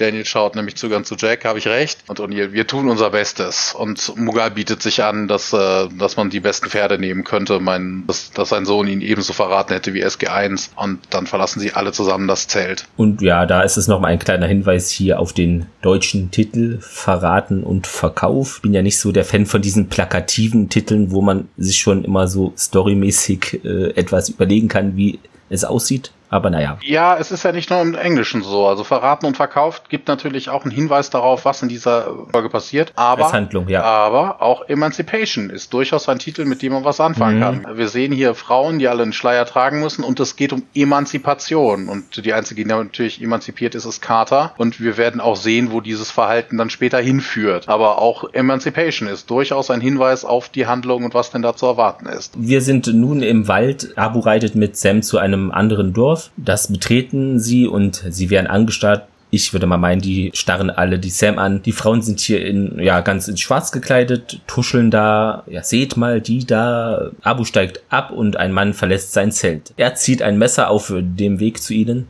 Ja. Und Abu. Hier müssen wir aber direkt einhaken. Das ist nämlich die andere Person, von der ich sagte, die meisten unserer Hörer werden ihn kennen. Genau. Genau, das ist nämlich äh, Kari Hiro, Hiroyuki Tagawa. Und Richtig. man kennt ihn definitiv aus auch so Sachen. Der hat nämlich zum Beispiel auch Babylon 5 mal in einer Folge mitgespielt, genauso wie Gegenspieler hier in dieser Folge. In Lost in Space taucht er auf. In Heroes hat er durchaus mitgespielt, in Mortal Kombat und seine Paraderolle in den letzten Jahren. Es ist der, was ist das? Es ist der Außenminister, der Außenminister von Japan, glaube ich. Ich glaube, der Außenminister Tagumi, ne? Genau. Ja. Ich, ich weiß halt seine, seine Rolle. Also Tagumi ist richtig, ne? Aber beim ja. Man in the High Castle. Ne? Also da daher kennt man ihn. Ja. Halt deutlich jünger. Was ich auch noch äh, gut fand, ich habe da noch mal ein bisschen geschaut, äh, es ist wohl so, dass er da privat eher das Gegenteil ist äh, zu dem, was er meistens jedenfalls äh, als Charakter in Rollen verkörpert hier. Da ist er ja immer so ein Haut drauf und sehr tough, aber äh, und auch setzt oft sich der Bösewicht. Auf, auf der Bösewicht, richtig, setzt sich aber wohl im reellen Leben für karikative Zwecke auch ein und kümmert sich da um in Not geratene Jugendliche. Ja, da kommt Namen, ja in Man ja. in the High Castle kommt das ja eher dann an seinen wahren Charakter ran, weil da ist er ja auch eigentlich der Gute. Und ja, im Jahr 2016 nahm er auch die Staatsbürgerschaft Russlands an. Ist nicht Gérard Depardieu jetzt auch russischer Staatsbürger? Das war er ja. Ja, ja, das hat aber was ja, damit ne? zu tun, dass Russland, glaube ich, eigene Staatsbürger nicht an ausländische ausliefert, ausliefert und Depardieu ja. doch in Frankreich den Arsch voll Schulden hatte, weil er die Steuer beschissen hatte, glaube ich. Genau. Weiß man irgendwas, warum Tagawa irgendwie die russische hm. Staatsbürgerschaft sich gerade die geholt hat? Weiß ich gerade gar nicht. Okay. Nee, aber stand so drin, vielleicht seine Frau kommt aus diesen Gefilden. Äh, gefährliches Halbwissen. Ah, aber okay. Ja, denke ich mal, wir können ja eher im dieser Nachgang, Punkt sein. wir können ja noch im Nachgang. Ja. Also falls uns irgendwas unterkommt, dann packen wir es in die Shownotes noch irgendwie als kleinen Richtig. Hinweis Oder dazu. einer unserer Hörerinnen oder Hörer weiß es bestimmt auch, ne? Und kann es gerne nachliefern. Genau. Ja, Abu sagt äh, zu dem Mann, Turgan wird mich willkommen heißen. Ich will mit dir handeln. Das ist aber auch ein merkwürdiger Satz, ne? Turgan wird mich willkommen Mhm. heißen. Ich will mit dir handeln. Also Das, wa ja, warum redet der von seinem Gegenüber in der dritten Person? Es ist kein Übersetzungsfehler. Es im Englischen heißt im es Englischen heißt, auch? Ja, "Tur- Turgan may wish to bid me welcome. I have come Mhm. to trade. Dieser Turgan schaut auf jeden Fall Sam an und wieder zurück auf Abu und sagt dann, dann komm Shabadai. Äh, Sam wird in das Zelt geführt und Turgan zieht sich in dem Moment dann auch noch um, also lässt sich umziehen, er kriegt da Sachen gereicht und erst dann wendet er wieder den, äh, seinen, seinen Blick auf Turgan und äh, auf äh, Abu und sagt dann, da steht der Sohn meines Feindes. Er ist ganz blass, weil er Angst vor mir hat. Naja, er zieht sich auf jeden Fall eine Fellweste an und setzt sich dann erstmal hin. Turgan führt weiter fort, du setzt dein Leben aufs Spiel. Meinst du, der Grund interessiert mich? Das ist auch irgendwie merkwürdig. Der Grund interessiert mich? das äh, klingt so höflich, oder? Warum? Also wegen was, was sollte ihn da interessieren? Der Sohn meines Feindes kommt zum Handeln. Also entweder Ja. bringe ich ihn direkt um oder er will handeln. Also er sagt, Richtig. Was hast du anzubieten oder geh weg? Da- Das ist so eine Genau. Mischform. Der ist aber, Ja. im Englischen ist es genauso. Also es ist nicht falsch übersetzt. You think Mhm. this interests me. Abu sagt auf jeden Fall ja und nimmt dann Sam den Schleier ab und entknebelt sie. Carter eigentlich, ja, in so einer Schimpftirade. Ich gehöre diesem Mann nicht. Was er tut, ist gegen meinen Willen. Toga beachtet sie eigentlich gar nicht. Also er geht jedenfalls nicht auf, darauf ein. Er guckt sie natürlich an, aber er starrt schon fast. Ne? Diese blonden Haare und alles, das kennt man natürlich in dem Umfeld überhaupt nicht. Ich glaube auch nicht, dass die Leute in Ogada, aber ist ja mal egal. Ne, Togan weißt du, woher sie kommt und Abu sagt, sie kommt aus Ogada. Das ist irgendwie Sea of Ogada heißt das, glaube ich, im Englischen. Also von wegen, das ist so ein bisschen abgewandelt. Also es geht wohl irgendwie um, das ist wohl ein, ein Meervolk, also so Schifffahrtsvolk vermutlich. Hier ist etwas passiert, finde ich, was in vielen Serien oder überall vorkommt. Und zwar, was ist denn, wenn jetzt dieser Turgan die Ugada kennen würde und die hätten jetzt alle, was weiß ich, rote Haare? Da wäre jetzt diese Folge vorbei. Ja. Ja, wobei ihm kann es da fürchterlich egal sein. Also selbst wenn Abu Das- ihnen irgendwas vom, vom Pferd erzählt oder so, dann könnte man das entweder damit abkunden, dass der Sohn seines Feindes einfach dumm ist und nicht weiß, wie die Leute aus Ogada aussehen, ne, oder dass die Frau ihn einfach belogen hat. Mag ja auch sein. Carter auf jeden Fall. Meine Freunde werden mich suchen. Sie haben gefährliche Waffen und glauben Sie mir, sie werden dich. Aber Turgan droht dir dann Schluss jetzt oder ich lasse dich verprügeln. Abu geht aber diesmal noch dazwischen, weil er sagt, du kannst mit ihr machen, was du möchtest, wenn sie dir gehört. Und der Turgan dann weiter, ich will sie sehen. Abu nimmt dann den Kopfschmuck von der Sam ab und Abu, ja, dann auch dreh dich vor ihm. Carter natürlich hier, nein, mache ich nicht. Turgan springt auf und hält dann ihr ein Messer an die Kehle. Tu, was er sagt. Ja, Ja, widerwillig ja, ja, dreht sich die Sam nun in Kreis. Aber hier auch schon wieder, tu, was er sagt. Jetzt hast du nämlich deinen verrückten Typen. Tu, was er sagt. Stimmt. Turgan sagt selber, tu, was er sagt. Tu, was ich sage. Also er redet auch von Ja. sich in der dritten Person. Das scheint da gang und gäbe zu sein, dass man alle Leute irgendwie in der dritten Person irgendwie von denen mit über sich. Das gehört in diese Kultur vielleicht? Ich weiß es nicht. Wer weiß. Turgan meint auch an, ja, deine Haut ist wunderschön weiß. Sieh mich an. Äh, Schließlich wandert dann auch Sams Blick in äh, seine Richtung und er sagt dann auch nochmal hier, deine Augen sind so klar und so blau wie das Wasser. Setz dich. Abu drückt Sam nach unten, Sam schüttelt aber die Hand ab und äh, Abu setzt sich schließlich selber. Er fragt dann Turgan, bist du zufrieden? Und Turgan fragt dann, was willst du für sie? Sam guckt angespannt weiter, wie es denn da, wie es denn da vorwärts geht. Es kommt in dem Moment ein Mädchen rein und Abu steht auf. Das Mädchen nimmt ihren Schleier von ihrem Gesicht und Sam beginnt wohl zu verstehen. Also es macht sich ein verstehender Gesichtsausdruck in ihrem Gesicht breit. Turgan, worauf wartest du? Er hält auch ein Säckchen mit Münzen in der Hand, also man hört es klimpern.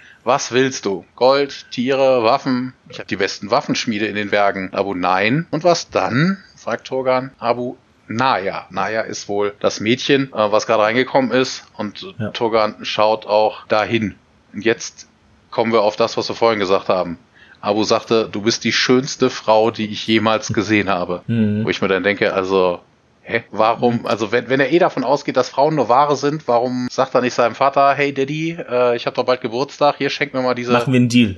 Schenk mir mal die Frau hier oder sowas, ne? Also, Ja. ne, sie soll froh sein, dass sie ihr Leben behalten darf oder so, dafür nehme ich sie zur Frau. Also, warum sollte er die schönste Frau, die wir jemals gesehen haben, gegen ein Mädchen Umtau eintauschen? also eintauschen. Ja, vielleicht das merkwürdig. Vor allen Dingen auch, das ist schwierig, auch ja. interessant, das Mädchen sieht so überhaupt nicht, wie sagt man das jetzt, ohne irgendwelchen Volksgruppen auf den Schlips zu treten oder so. Also sie sieht nicht so aus wie die anderen Stammesmitglieder. Also sie sieht sehr europäisch aus. Ja, das stimmt. Keine Ahnung. Also ja. ich weiß nicht, was sie da gemacht haben. Also ich an deren Stelle hätte irgendwie mal wirklich alles insgesamt getauscht, aber das ist vermutlich wieder dieses Whitewashing. Ne? Also von wegen, du hast eine Rolle und die ist für diese Rolle einfach zu wichtig, als dass sie irgendwie vermutlich vermutlich irgendwie mongolisch-asiatisch aussehen dürfte. Dementsprechend muss dann natürlich eine weiße her. Also das war in den 90ern halt so. Und ja, wie gesagt, der Turgan, ja, du tauschst hier eine Frau für eine andere Frau. Wirklich etwas sehr Ungewöhnliches. Abu dann, ja, naja, also, naja.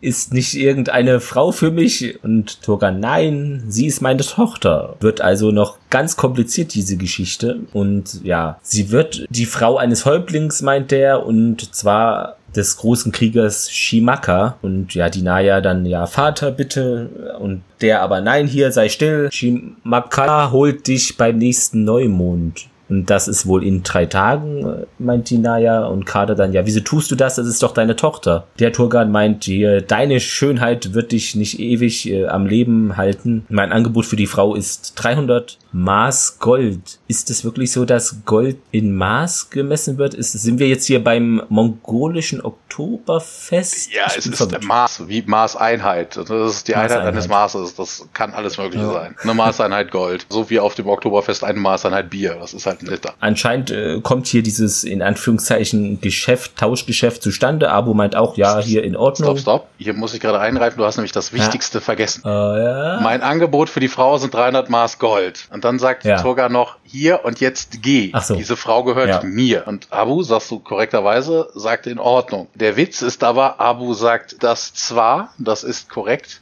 aber er tut das nicht freiwillig. Ne, also man könnte ja meinen, so von wegen, ach ja, ja ne, du kriegst hier so viel Gold stimmt. oder so, die Naya will ich nicht, er könnte ja auch darauf bestehen, so wegen, nee, ich will das Gold nicht, ne, scheiß da Hund drauf, ja. ich will Naya. Nein, im Englischen ist es nämlich so, dass Turgan anstatt hier und jetzt die sagt, take it or die ist etwas härter. Na, also deswegen, er hat die ja. Wahl, entweder nimmt er jetzt das Geld, Richtig. also er hat doch wohl Interesse an der Tochter, ihm ist das nicht das Gold wichtiger, aber im Englischen ist halt wirklich die Drohung, wenn du das jetzt nicht nimmst, hier ist du dein Leben und vermutlich dann noch die Frau.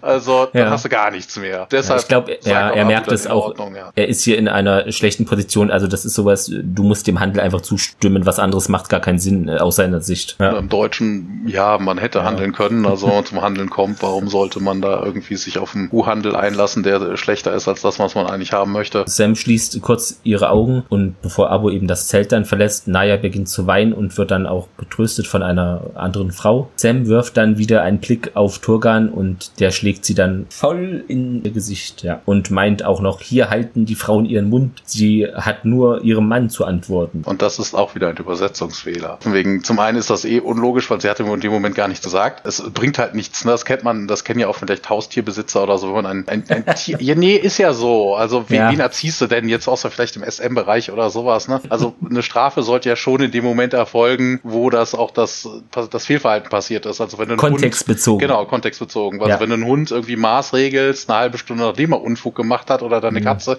dann lernt die ja daraus in dem Moment nichts, ne? Also in dem Moment ist ja nichts passiert, verunsichert nur. Aber die Übersetzung, sie hat nur ihr Mann zu antworten, ist halt falsch. Und zwar im Englischen heißt es hier, a woman does not speak unless she's spoken to. Wird ja auch merkwürdig sein, wenn eine Frau wenn nur, sie, nur ja. ein, ihrem eigenen Mann, also was, was, was macht eine unverheiratete Frau? Darf die mit jemandem reden? Nee. Das ist, also, ne, es geht halt darum, von wegen, Frauen haben den Mund zu halten, außer sie werden angesprochen. Was hier auch noch merkwürdig ist, es ist einmal hier Mehrzahl, Frauen und dann, sie hat nur ihrem Mann zu antworten, ist es auf einmal wieder Einzahl. Das ist auch unsere Leute hier in dieser Folge haben da wirklich interessante Formen der Kommunikation, um es mal so zu sagen. Wie gesagt, im Englischen ist es ja, ja korrekt, ne? Hier, woman does ja, not speak unless she is mhm. spoken to, ne? Das ist ja völlig okay. Ja, nächste Szene. Wir sind nämlich wieder jetzt in dem Wald. Tiag und Jack steigen von ihren Pferden, damit Tiag da weiter Spuren analysieren kann und der meint dann, ja, sie haben hier Rast gemacht, hat da wohl etwas entdeckt und Mugal auch auch, sie haben die Pferde getränkt, sollten wir nun auch tun, essen und trinken. Aber dass plötzlich alle reiten können oder so, eine Tierkette im Zweifelsfall noch nie ein Pferd gesehen oder so, auf so einem Wüstenplaneten machen Pferde halt auch wenig Sinn. Ne? Eher so Kamele oder sowas, aber ähm, und selbst dann heißt es nicht, dass jeder reiten kann. Also Tiag vielleicht noch, ne, wenn man da irgendwelche Pferde kutschen oder wirklich. Ich habe die Erklärung. Jetzt kommt's.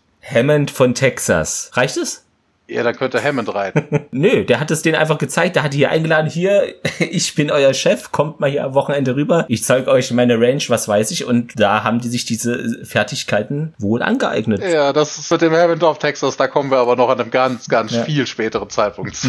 Äh, wie dem auch sei, Tiak äh, hat halt festgestellt, dass sie da Rast gemacht haben, an Mughal ergänzt, dass sie wohl die Pferde getrennt hätten und man sollte das jetzt auch tun, essen und trinken, macht man halt Rast. Daniel meinte dann auch noch, ja, Frauen sind bei uns freie Menschen. Der Mughal ist natürlich dann überrascht, so, wirklich? Ja, äh, es gab doch auch ja, Zeiten für Frauen des Shavadai-Stammes, da waren auch sie freie Menschen, meint Daniel. Einige von ihnen sind sogar mit ihren Männern in den Kampf gezogen. Man sagte, sie seien eben die ersten Amazonen gewesen. Ja, das ist aber auch wieder völlig falsch. Amazon ist ein ganz anderes Einzugsgebiet. Ja, Wollte ich auch sagen, ja. Also, naja, egal. Also ich kenne mich jetzt nicht so gut in der mongolischen Kultur aus. Vielleicht gab es ja. da irgendwas Amazonen-ähnliches. Aber das, was wir als Amazonen verstehen, kommt halt aus einem ganz anderen Kulturkreis. Ja, der Mughal auch dann, ja, schweig, darüber reden wir hier nicht, also will hier wirklich das Thema schnell weg damit. Diese Gesetze waren damals hier ein Schutz für die Frauen, meint er, vor den Dämonen, die uns hierher gebracht haben. Hm. Tier fällt es natürlich auch sofort auf hier, ja, Dämonen, und der Mughal, das ist eine Legende. Keiner kann es halt beweisen. War wohl am Anfang unserer Zeit. Merkwürdig. Also das, das, was ich am Anfang gesagt habe, die Dämonen sind vermutlich die Goa'uld. Ne? ja, könnte man meinen. Ne, dementsprechend und wenn er sagt so von wegen geschah Anfang unserer Zeit, also scheint das wirklich ewig und drei Tage her gewesen zu sein. Also das war, wo ich ja gesagt habe, dass das, das Sternentor halt irgendwie noch gepflegt wird. Ich kann mir nicht vorstellen, dass das die lokale Bevölkerung macht und die, die Goa'uld waren ewig nicht mehr da. Aber ist egal. Aber wie auch immer das helfen soll. Also was hat jetzt ein, ja. ein Schleier damit zu tun, äh, dass ein, ein Guault eine Frau deshalb nicht anpacken würde. Das macht so überhaupt gar keinen Sinn. Wird man deshalb nee. unsichtbar? Also das geht vielleicht bei Harry Potter, wenn man sich ein Kleidungsstück überzieht, dass man dann plötzlich nicht mehr gesehen wird. Ja. Aber ich glaube, mit Unterdrückung von Frauen und Schleiern und ähnlichem kann man sich nicht gegen einen Guault schützen. Wahrscheinlich eine Scheindebatte und die Männer haben sich so ihr bequemes Nest aufgebaut und es bleibt alles so, wie es ist, äh, nach dem Motto, man muss es nur eben so ein Scheinargument irgendwie anführen und das war's dann. Ja, klar. Aber Tiak stellt halt fest, dass die Dämonen weg sind und wundert sich, dass man die Gesetze halt nicht ändert. Und Mughal meint, es gäbe halt das Gerücht, die Befürchtung, dass die Dämonen zurückkämen, wenn man das tun würde. Na, aber er sagt, ich glaube selber, die Männer wollen die Frauen nur beherrschen. Bei den Shavadai wird auch der kleinste Mann wie ein König von den Frauen behandelt. Ja, und äh, Daniel dann auch, hast du deswegen nur eine Frau, weil du dagegen protestieren möchtest? Und der Mogul, ja, meine Männer denken, es wäre ein Zeichen der Schwäche. Also der wirkt hier wirklich in seiner Form der Mughal doch schon wie ein eher leichter Reformer, so im Gegensatz zu anderen, die hier auftreten. Daniel auch dann, ja, du liebst deine Frau und der Mughal lächelt und Daniel auch. Ja, und wir haben wieder einen Szenenwechsel und diesmal sieht man wieder das Dorf von Turgan. Abu hat sich wohl in der Nähe versteckt, beobachtet das ganze Geschehen und er schleicht sich dann ans Dorf wieder an und zwar zu einer Stelle, wo die Frauen sich aufhalten. Er schiebt eins dieser Tücher zur Seite und pfeift leise und Naya kennt wohl dieses Zeichen, denn da sie sitzt am Feuer und dreht sich dann um und schleicht sich dann zu ihm. Und er nimmt dann ihr Gesicht in die Hand und Naya hat die Befürchtung, dass ihr Vater ihn töten würde. Und Abu bittet sie, komm mit, wir gehen heute Nacht. Ja, naja, geschieht das aber gegenteilig. Sie sagt, du weißt, ich kann nicht und jetzt geh, bevor man dich hier findet. Und Abu ist sich aber trotzdem sicher, dass sie kommen wird und sagt auch, der Wind hat es mir verraten, du wirst kommen. Ich warte am Tennbaum auf dich und dann geht er. Ist eine super Quelle, finde ich auch hier gerade wenn man an der Doktorarbeit schreibt, ja, der Wind hat es mir gesagt. Hm, ja, gut. Ein bisschen abergläubig hier ist er unterwegs, der Junge. Dann haben wir auch eine neue Szene im Dorf hier von dem Turgan. Den sehen wir nun diesmal, wie er am Feuer sitzt und da mit einem Stock etwas so bohrt. Bist du jetzt eine Turgai, eine Frau der Wälder? Was kannst du? Kannst du kochen, spinnen, weben? Was kannst du eigentlich? Äh, fragt er Sam. Ja, die hat ihm den Rücken zugewandt und auch verschränkte Arme und meint, ja, hier, ich bin eine ganz schlechte Köchin, spinnen kann ich auch nicht, selbst wenn mein Leben dran hinge. Mit mir hast du hier ein schlechtes Geschäft gemacht. Turgan dann weiter, ja, wo du herkommst, da musst du doch irgendetwas getan getan haben. Und die Charta führt nun aus, dass sie eben in ihrer Welt eine Kriegerin und Gelehrte sei und eben auch wie ein Mann arbeitet. Also ist hier, wie du auch vorhin schon erwähnt hast, sehr gerne äh, auch auf Konfrontationskurs unterwegs. Und ja, Turgan springt dann auch auf. Er geht dann langsam auf sie zu. Was du nicht sagst bleib dicht neben ihr stehen und äh, jetzt werde ich dir sagen, was ich tue. Ich plündere und verbrenne die Zelte meiner Feinde. Ich schlachte die Männer und kaufe die Frauen und Kinder ja, umkreist sie dann langsam, wirkt bedrohlich äh, und führt weiter aus, ja, kein anderer ist so gefürchtet. Und weil man nämlich so fürchtet, haben mir schon 22 Stämme die Treue geschworen. Ja, Carter erwidert ja, und damit es 23 werden, musstest du deine Tochter verkaufen. Noch ein Wort und du wirst an den Füßen aufgehängt und ich stecke dir staubige Lappen in den Mund und in die Nasenlöcher.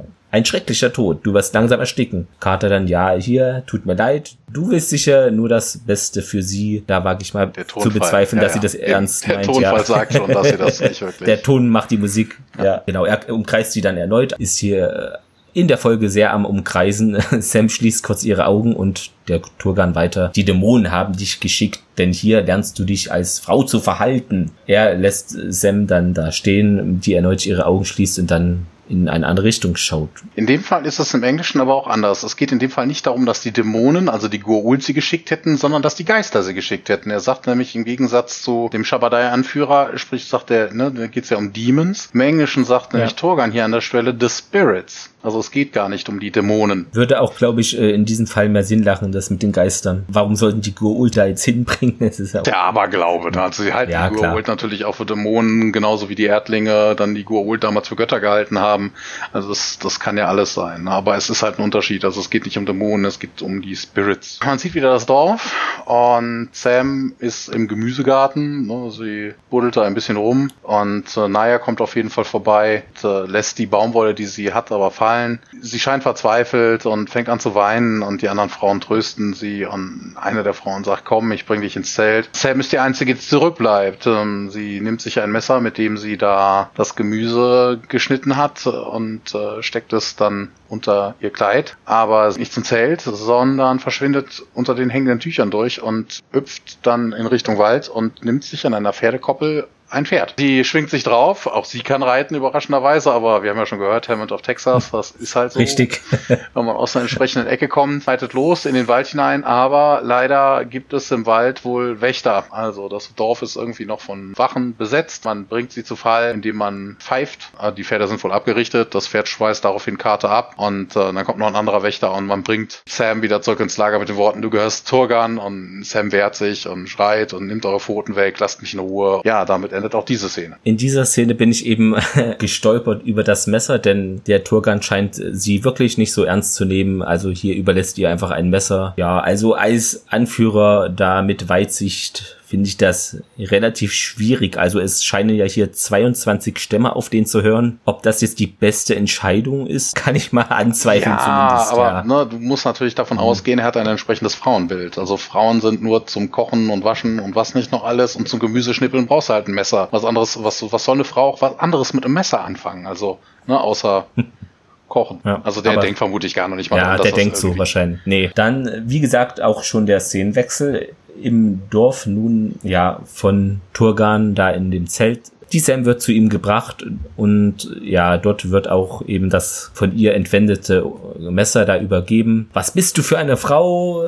Du respektierst nichts außer dich selbst. Sie waren für dich verantwortlich, weil du nicht gehorchen willst, werden sie nun von mir ausgepeitscht. Die Frau hinter ihm da gibt ihm eine Lederpeitsche, dem Turgan, und klingt sich vor ihm hin. Der reißt ihr das Gewand auf und holt zum Schlag aus, aber ja, Sam kann das nicht so geschehen lassen. Nein, das war meine Schuld, äh, sagt sie und gibt sie auch zu. Wenn du unbedingt Frauen schlagen möchtest, dann ja, schlag mich halt. Der Turgan senkt dann auch darauf die Hand. Ich schätze Temperament bei Pferden, aber nicht bei Frauen. Er reißt ihr dann den Kopfschmuck herunter, fasst sie sehr grob an den Haaren an, um eben den Kopf nach hinten zu ziehen. Eine Weile starrt er sie an, bevor er sie dann sehr wild küsst. Du weißt, du gehörst mir, akzeptier das und glaub mir, wenn nicht, wird dir noch viel Schlimmeres widerfahren als eben die Peitsche. Lässt sie da auch nicht los, seine Hand zittert und Sam starrt ihn an. Interessant, dass er das überhaupt sagt, ne? also wegen, dass er dann, also er sagt zum Englischen genauso, I value spirit in my horses, not in my women. But, aber auf der anderen Seite, ne, wenn er sie dann schon küsst, hm, ich weiß ja nicht, ja, also. Muss es ihm doch gefallen, das Temperament. Ich, ich wollte gerade sagen, wieder ein Szenenwechsel, man sieht wieder das Dorf von außen, die ähm, Sam hat mittlerweile eine andere Kleidung und sie trägt nicht mehr das blaue Kleid, sondern das unauffällige Gewand der Tourguy. Die haben ja eher so Sack Ich manchmal ein bisschen schwarz oder so. Und ähm, ja, Sam pflückt Reben und Naya kommt nah und äh, kniet sich neben sie und bedankt sich dafür, dass ihre Mutter geschützt wurde. Ne? Sam winkt ab, schon gut und Naya sagt, wir haben alle Angst. Wenn du nicht tust, was er will, wird er dich töten und Carter sagt, ich weiß. Naya nimmt aber ihren Vater auch andererseits wieder in Schutz, denn sie sagt, er wäre ein guter Mann und dass er nie eine Frau misshandeln würde, es sei denn, sie täte etwas Falsches. Carter, und hier kommen wir auf den englischen Titel der Folge, Carter ja. sagt dann nämlich, es ist doch Unsinn. Es gibt keinen Grund, eine Frau zu schlagen. Niemals. Gibt schon Gründe, aber das nennt man dann Notwehr oder sowas. Das, ja, das ist was anderes. Na, ja. Aber grundsätzlich hat sie natürlich völlig recht und ähm, naja, sagt, er ist ein mächtiger, gefürchteter Mann und Frauen und Kinder sind immer in Sicherheit und haben immer zu essen. Genau das ist es halt. Ne? Darum geht es. Ich weiß zwar nicht, gegen wen die sich verteidigen wollen und müssen, ne? aber dass jeder genug zu essen hat und auch sicher ist, das ist natürlich in solchen Zivilisationen, in solchen Kulturen natürlich ungemein wichtig. Und dann ist es auch fürchterlich egal, was der Typ dann zu anderen ist. Also, ne, er kümmert sich um Designen und das ist das, worum es geht. Wobei ich mich ja eigentlich frage, so wie er dargestellt wird, gibt's ja eigentlich gar nicht so viele. Ne? Also er ist der mächtigste Warlord überhaupt, ne? mit 22, bald 23 Stämmen oder so. Richtig. Dann gibt's noch die Shavadai oder so, die aber scheinbar in seinen Augen eher so Schwächlinge sind. Und auch der Shavadai-Anführer sagt ja auch so wegen, ne, Krieg wird's in Zukunft auch nicht mehr geben, da geht's eher auf Handel. Also die scheinen nicht die kriegerischen zu sein. Dann frage ich mich doch, also wovor denn in Sicherheit? Vor den paar Hunden? Also, wobei ich frage mich immer noch, wo die herkommen. Die werden ja auch nicht einfach so durch den Wald hüpfen. Carter wundert sich auf jeden Fall, dass sie ihren Vater verteidigt, um sie mit irgendeinem Typen zu verheiraten. Und naja, ja, das ist mein Los. Ich kann nicht wählen. Und dann sagt Carter ja. eins der entscheidenden Dinge, so wird es auch bleiben, wenn keiner von euch Nein sagt. Weil du ja auch den Dialog gerade eingelesen dir, das ist mein Los. Da würde ich doch mal sagen, Sitten und Gebräuche schön und gut, aber das Los ist aus meiner Sicht eine Niete, ja. Das ist aber auch interessant. Ne? Sie hat vorher die ganze Zeit ihren Vater verteidigt und äh, ja, ja. Ne, die Frauen werden nur misshandelt, wenn sie was Falsches tun, aber dann sagt sie plötzlich, ich will Nein sagen. Hilfst du mir dabei? Sam lächelt dann nahe an und man gibt sich die Hand, ob das so ganz gut ausgeht. Also man sieht den Zweifel in den beiden Gesichtern. Dann haben wir auch schon wieder einen Szenenwechsel. Genau, nun sind wir außerhalb des Dorfes von Turgan. Tialk meint, ja, die Spuren führen in das Lager. SG1 hält sich da hinter so ein bisschen versteckt. Wer lebt denn hier, meint der O'Neill und ja, der Mughal, ja, das sind hier die Feinde. Der Häuptling tötet nur aus Vergnügen, er ist ein schlechter Mann. O'Neill dann, ja, dann holen wir sie noch heute Nacht da raus. Aber der Mughal fährt etwas dazwischen, denn wenn ihr ihn reizt, dann haben wir Krieg. Turgan hat sich da mit 22 Stämmen verbündet. Diese Zahl habe ich mir jetzt schon gemerkt, keine Angst.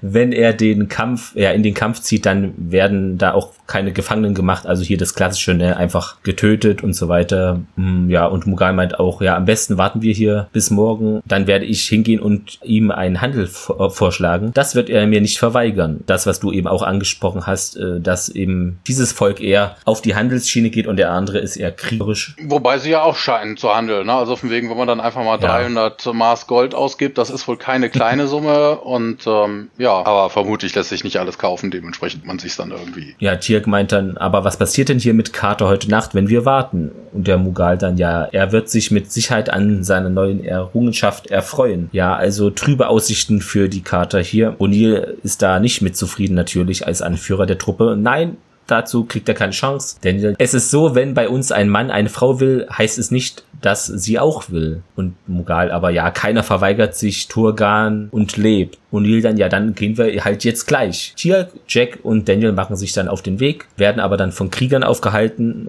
Ja, halt, was wollt ihr hier? Wir sehen wieder, wie Frauen da durch Tücher hindurchschauen und eben gucken, was da vor sich geht. Sam sieht Mughal und Jack, also bemerkt sie, ist auch erleichtert, ja, endlich. Sie geht zum Feuer zurück, nimmt sich dann ein Stück von der Baumwolle und zündet sie an, will hier also ein Ablenkungsmanöver starten. Ein Klassiker kennt man. Und ja, dann brennen ebenso nah hängende Tücher. Sie geht zur Naya und führt sie dann in sichere Entfernung und die Tücher, da weitere fangen Feuer. Krieger kommen angelaufen, reißen dann brennende Laken von der Stange und versuchen das Feuer auszutreten. Also für mich hatte diese Szene nicht das Bedrohliche, was sie irgendwie ausstrahlen wollte, weil das waren zwei, drei Tücher und es brannte langsam. Also es ist nicht so, dass dann auf einmal da noch Heu brennt, da noch das war, sondern es wirkte nicht so realistisch, fand ich jedenfalls.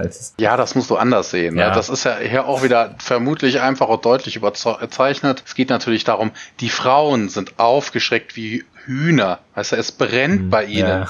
Weißt du, das, da muss natürlich viel Geschrei und dann kommen natürlich die starken Männer und müssen sie unbedingt beschützen, sonst könnten die Frau nicht selber ein paar bisschen Feuer austreten oder sowas. Aber die rennen halt wirklich, also es ist wirklich sehr überzeichnet dargestellt. So, nächste Szene ist dann im Zelt von Turgan. Also man geht auch überhaupt nicht darauf ein, ob man davon irgendwie was mitbekommen hat. Also ob Turgan was davon mitgekriegt hat oder SG1. Na, man ist jetzt auf jeden Fall im Turgan-Zelt. Man hat vermutlich schon angefangen irgendwie zu handeln, weil Turgan sagt nämlich, ich habe 300 Mark Gold für sie bezahlt. Daniel beugt sich zu Mughal und fragt dann, ob das viel wäre und Mughal antwortet ihm, dass das wohl genug wäre für zehn Frauen. O'Neill fragt dann den Mughal, was er denn jetzt bezahlen würde und Mughal bietet 350 Maß Gold an. Aber Turgan sagt zwar, dass sie unwillig sei, aber wunderschön, setzt sich lachend hin und sagt auch noch, es wäre eine seltsame Frau. Daniel flüstert Mughal zu 400 und Mughal wiederholt das und ähm, Turgan sagt, vielleicht mache ich sie zu meiner Frau. Und O'Neill, oh, der ist aber anstrengend. 500. Das ist wohl etwas mehr, als Mughal irgendwie aufbringen könnte, denn er sieht Mughal, äh, der sieht auf jeden Fall Daniel, Jack sehr, sehr schockiert an. Und ähm, Jack sagt aber zu Mughal, du bekommst es wieder. Torgan fragt dann, wieso diese Frau? Ich habe andere Jüngere und sie gebären viele Söhne. Natürlich, darum geht's auch nur. Söhne. Klar. Ja, genug für einen eigenen Stamm. Und Daniel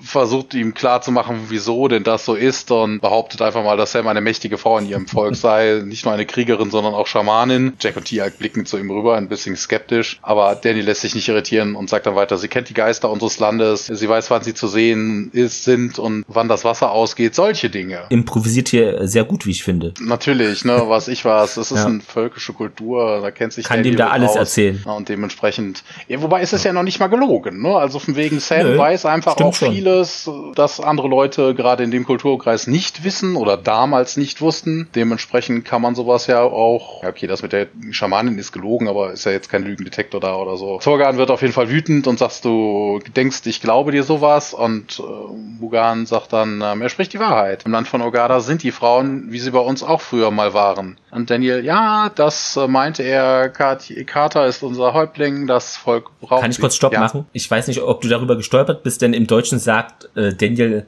Cartier, also betont es so äh, den Namen völlig anders. Also nicht Carter, sondern Cartier. Ja, da steht auch. Im Englischen auch so ist. Nee, nee, nee. Ja. Carter ist nee. auch dann. Ah, okay. Dann war das wohl nur hier so. Ich habe keine Ahnung, warum ja. sie das da so reingebracht haben. Also ich sehe es im deutschen Transkript natürlich auch, aber ja. im Englischen ist es Carter. Also es wird doch Sollte nicht, vielleicht wird doch nicht anders ausländischer betont. wirken. Kann natürlich sein. Ja. An, egal. Auf jeden Fall, Turgan geht da nicht wirklich drauf ein, sondern schmeißt sie einfach raus und sagt dann raus hier, ihr habt mir nichts anzubieten. Aber Jack fällt doch etwas ein, was sie anzubieten haben. Er fragt nämlich, ach nein, und schießt dann mit seiner Pistole an die Decke. Ja, ne, die Wachen ziehen die, die Schwerter und auch ähm, Turgan zieht sein Schwert, aber man kommt auf Jack zu. Jack macht das dann wie in so einem alten Western und äh, pustet einmal über die Mündung. Turgan sagt, gut, also er scheint wohl Interesse an so mhm, einer ja. Waffe zu haben. Im Englischen sagt er dann, also von wegen, ne, das ist, ja. geht nicht um gut, okay. sondern ja. Deal, ne? Wir haben, wir haben eine Abmachung. Wenn wir hier jetzt äh, in einer anderen Serie werden, dann würde ich einhaken und sagen, ja, oberste Sternflottendirektive, keine Beeinflussung und so, aber sind wir nicht, deshalb sage ich das nicht. Das, Ihr habt nichts gehört. Das, das ist aber eine gute Frage. Die habe ich mich nämlich auch gestellt. So von wegen, ne, man guckt natürlich auch, was kennt man sonst so für Science-Fiction-Serien? Natürlich würde sich eine Sternflotte da nicht einmischen. Die Frage ist aber, bezieht sich die oberste Direktive auf Völker oder Kulturen? Weil das ist kein anderes Volk. Das sind auch Menschen. Ne? Ob dann die oberste Direktive mhm. unbedingt zählen würde, weil die Menschen sind Mitglied der Föderation, da mischt man sich ja nicht ein. Das sind ja eigentlich innerpolitische Angelegenheiten. Wobei das da ja auch oft war, dass die trotzdem nicht, wenn sie Menschen gesehen haben, dann sich in diese Entwicklung, in die Gesamtentwicklung einmischen wollten, indem sie da bestimmte andere Technologien oder schon vorhergeschrittene denen überlassen. Ja. Obwohl es Menschen sind. Ja, ne? wobei ja. so viele Folgen hast du jetzt auch nicht, wo die wirklich auf Menschen stoßen, die ja. schon ewig in drei Tage keinen Kontakt mehr zur Föderation oder ähnliches hatten. Und selbst wenn, tun sie es dann doch. Na, also wegen, es gibt auch durchaus Filme, wo man dann auf äh, abgestürzte Raumfahrer trifft, wo es dann schon irgendwie die zweite, dritte Generation ist, aber die definitiv auch noch wissen, worum es geht. Also das sind dann zwar die Kindeskinder, aber die haben dann von ihren Großeltern oder von ihren Eltern durchaus noch äh, noch ja. Wissen gehabt. Aber die haben dann auch keine Scheu, sich da irgendwie einzumischen. Aber es ist halt immer schwer, ne? Ist eine oberste Direktive, zieht es eigentlich auf andere Völker. Das ist kein anderes Volk, das ist eine andere Kultur desselben Volkes. Also ja. natürlich würde man auf der Erde sich jetzt da auch nicht unbedingt einmischen. Ne? Man hat ja auch zum Beispiel in Richtig. Star Trek ja durchaus so bestimmte andere Kulturen innerhalb der menschlichen Zivilisation ja erstmal in Ruhe gelassen. Ist ja auch alles okay. Aber ich glaube schon, dass man sich da durchaus auch einmischen würde, wenn es einem in den Kram passt. Ist auch natürlich auch immer Auslegungssache und wie viel Menschenleben hängen wovon ab, das wird dann auch manchmal anders bemessen. Aber ja, das, das wohl der ja vielen, das wohl der vielen. Richtig. Ja, und jetzt sind wir wieder in diesem Dorf von Turgan. Der demonstriert da wirklich sehr stolz äh, diese neue Waffe, die er von Check bekommen hat. Die sind da wirklich erschrocken. Alle fallen sie fast da auf den Boden. Seine Krieger, als ein Schuss eben losgeht. Der beginnt da wirklich triumphierend mit den Armen zu wedeln und ja, der O'Neill ist dann schon wieder auf dem Pferd, meint dann, ja, nun gut, also jetzt hat er noch genau fünf Schuss übrig, lasst uns abhauen und zusammen mit Carter verschwinden sie dann auch aus dem Dorf. Ja, endlich ist sie frei und der Turgan feuert dann noch einen weiteren Schuss ab. Das ist interessant, dass sie wirklich auch mitgezählt haben, weil es sind tatsächlich nämlich nur noch fünf Schuss zu dem Zeitpunkt. Man könnte ja davon ausgehen, ne, Jack feuert im Zelt einmal an die Decke, Turgan feuert ja. einmal, dass es dann eigentlich nur sechs Schuss waren. Nein, aber Jack hat am Anfang der Folge hatte einmal geschossen, um die Hunde loszuwerden. Also das stimmt wirklich und das muss man hier auch, finde ich, hoch anrechnen, denn sonst ist es immer so in Serien, diese Magazine wechseln von Folge zu Folge einfach äh, die Magazingröße wechselt, ja. Oh ja, das hat man ja öfter mal auch in der Zeit, ne, so von wegen kleines Magazin oder ne, Ne? Man schießt und schießt und schießt. A, wird keiner getroffen. B, muss man nie, die, nie das Magazin wechseln und ähnliches. Ähm, das hast du höchstens mal so zum Spannungsaufbau. Ne? Wenn der Held dann hinter einem Müllcontainer sitzt oder so und dann wirklich mal sein Magazin wechselt und die ganze Zeit behagt. Dann wird es knapp, ja. Ja, ja.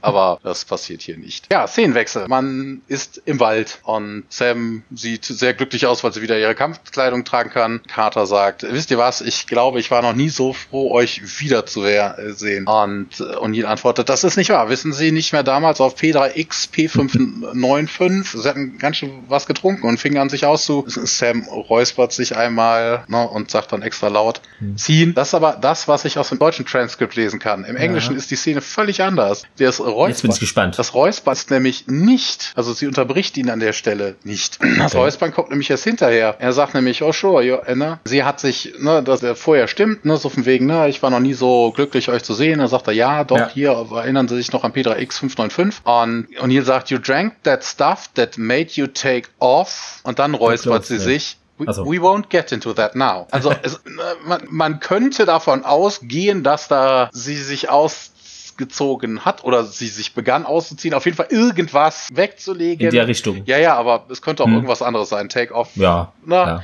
Aber es, sie haben das Räuspern verschoben. Das ist auch mal wirklich interessant. Also Das finde ich echt merkwürdig. Das, das, haben, das haben die wirklich, wirklich umgezogen. Also sie haben diesen Satz auseinandergerissen, haben dieses Räuspern, was Carter dann im Satz danach macht, im Deutschen einfach eine halbe Sekunde vorher reingeschnitten. Das ist irgendwie hm. merkwürdig. Und ich bin auch noch aus einem anderen Grund da äh, drüber gestolpert, nämlich mit dieser Adresse. Da hatte ich mich nämlich gefragt, wo und wann soll das gewesen sein? Später habe ich dann erfahren, ja, es handelt sich um diese Folge und diesen Planeten. Aber so hätte ich jetzt natürlich logisch gedacht, okay, das war in einer anderen Mission, aber war es gar nicht. Also es ist wohl auf diesem Planeten so geschehen, wie und wann, hm, naja. Diesmal auf diesem P3X P5 9,5. Genau, das ist gerade aber dieser pa Planet, wo wir gerade jetzt sind. Das ist ja völliger Mumpel. Wobei. Laut Stargate-Wiki. Das ist, wobei, hm. ähm, ist das nicht auch einer der Planeten, über den sich Kowalski und äh, Jack beim letzten Mal so lustig gemacht haben, weil sie alle gleich klingen? Das könnte sein und auf einen von den beiden sind wir jetzt. Ja, ist ja. möglich, ja. Das, mhm. ähm, aber es ist auch hier P3X595. Ja. Aber woher weißt du, dass das P3X595 ist, dieser Planet hier? Ähm, ich habe im Stargate-Wiki recherchiert, was denn dieser Planet sei und da stand dann, ja, das ist hier die Folge mit den Mongolen und eben die Handlung, wo Carter entführt wird und dann wieder, ja, das ist, soll diese Folge sein. Ich fand es auch merkwürdig, vielleicht ist es auch ein Fehler, aber. Das wird garantiert ein Fehler sein, weil das wird ja nirgendwo erwähnt. Aber nein. Es wird nirgendwo erwähnt. Ja, wir haben aber ja. übrigens Unrecht, es war natürlich nicht P3595, was sie sich mit O'Neill und Kowalski in den Haaren hatten, es war P3575. Klingt alles ähnlich. Genau. ja, vielleicht weiß da ja einer von euch, äh, die ihr gerade zuhört, mehr entweder sind wir, wissen wir da nicht weiter oder das Stargate-Wiki hat da einen Fehler. Genau, also Vielleicht falls, falls habt ihr, auch, da bessere Informationen. Falls ihr ja. auch die Adresse von dem Planeten weiß, also alles mal in die Comments. Äh. Da bin ich nämlich wirklich drüber gestolpert und ich konnte es mir nicht erklären. Ich dachte, ich habe eine Folge Stargate verpasst. ja, wobei ja. man wird ja auch nicht, ähm, na, also von wegen, Alle sehen. Ist, ja eben. Na, ja. Also von wegen, du hast keine Folge verpasst, aber die werden ja vermutlich auch andere Missionen machen. Wobei in dem Fall geht's ja wirklich um, das, äh, um eine SG1-Mission, aber die haben ja mehrere Teams. Na, also von wegen, hm. Kann ja durchaus sein, dass irgendjemand schon mal auf P3X 595 war, aber in dem Fall geht's ja wirklich darum, dass Carter da irgendwie war. Um die Karte, irgendwas, ja. Vielleicht war die mit. Irgendwas getan hat. Sam lenkt auf jeden Fall ab, wen interessiert das jetzt noch? Und äh, Jack und Daniel grinsen sich an. Und Mugal, vielen Dank für deine Hilfe, sagt sie. Und Mugal sagt, dass sie aufbrechen, sobald die Sonne aufgeht. Carter versichert ihm nochmal, dass sie ihm nicht übel nimmt, was Avu getan hat. Ähm, sie könnte ihn sogar verstehen. Mugal sagt, er kämpft mit diesem Wahnsinn. Als ich jung war, ging mir das genauso. Sam runzelt ein bisschen die Stirn und Daniel greift dann an und sagt, Daniel sagt dann, er meint die Liebe. Aha, schon klar, Carter nickt. Etwas später dann äh, liegen alle am Lagerfeuer, schlafen. Tieralk ist da noch und hält Wache, hört auch Pferdehufen, ja, dann wird die Sam davon wach, springt auf und auch Mughal greift seine Waffe. Es ist Abu, der kommt auf sie zugeritten, springt auch direkt vom Pferd ab, hier, bitte, ihr müsst mir helfen und Carter dann, ja, was ist passiert, wo ist Naya? Sie kam zu mir, meint Abu, wie es mir der Wind vorher gesagt hat, aber eben bevor wir fliegen konnten, hatte uns ihr Vater erreicht und lasst mich nicht im Stich, ich brauche hier eure Hilfe. Er sagt, er würde sie steinigen wollen, verflucht sei mein Wahn, wieso habe ich nicht diesem Shimaka überlassen? Mugal dann, ja, ich könnte es auch nicht ertragen, dass etwas, was ich will, einem anderen gehört. Und O'Neill, ja, könnt ihr mir das jetzt mal hier genau erklären? Was ist hier jetzt schon wieder los? Ihr eigener Vater will sie steinigen lassen, ist das richtig? Ja, und Abu meint, Sie hat sich äh, ihm und den Gesetzen dort widersetzt und Mughal äh, pflichtet ihm bei, ja, der Turgan ist jetzt nun laut Gesetz wohl da gezwungen, das so zu machen. Würde sonst halt sein Gesicht verlieren. Und Carter meint auch, ja, wir müssen jetzt umkehren gleich und O'Neill negativ. Carter dann, ja, sie ist höchstens 16 oder noch jünger vielleicht und O'Neill aber weiter, ja, Captain, wenn wir hier dieses Mädchen da rausholen, herrscht hier bald ein Bürgerkrieg oder äh, Bürgerkrieg, herrscht hier bald ein Krieg auf diesem Planeten. Sam ist da aber wenig beeindruckt und äh, sammelt dann ihre Waffen zusammen und meint dann auch, ja, seit wann sind sie hier Politiker-Colonel? Ganz ruhig, Captain. Aber die Karte meint er weiter hier, der Oppresso lieber befreit die Unterdrückten. Das ist hier wohl auch das Kompanie-Motto, was wir so noch nirgendwo gehört, gelesen haben. Hm? Ja. Vor allen Dingen macht es auch überhaupt nie weiter gehört in macht Stargate. Auch keinen Sinn. Ne? Also befreit die Unterdrückten, das ist das Motto unserer Kompanie. Was soll denn das für eine Kompanie sein? Das ist doch nicht die, das ist doch nicht der THW oder sowas.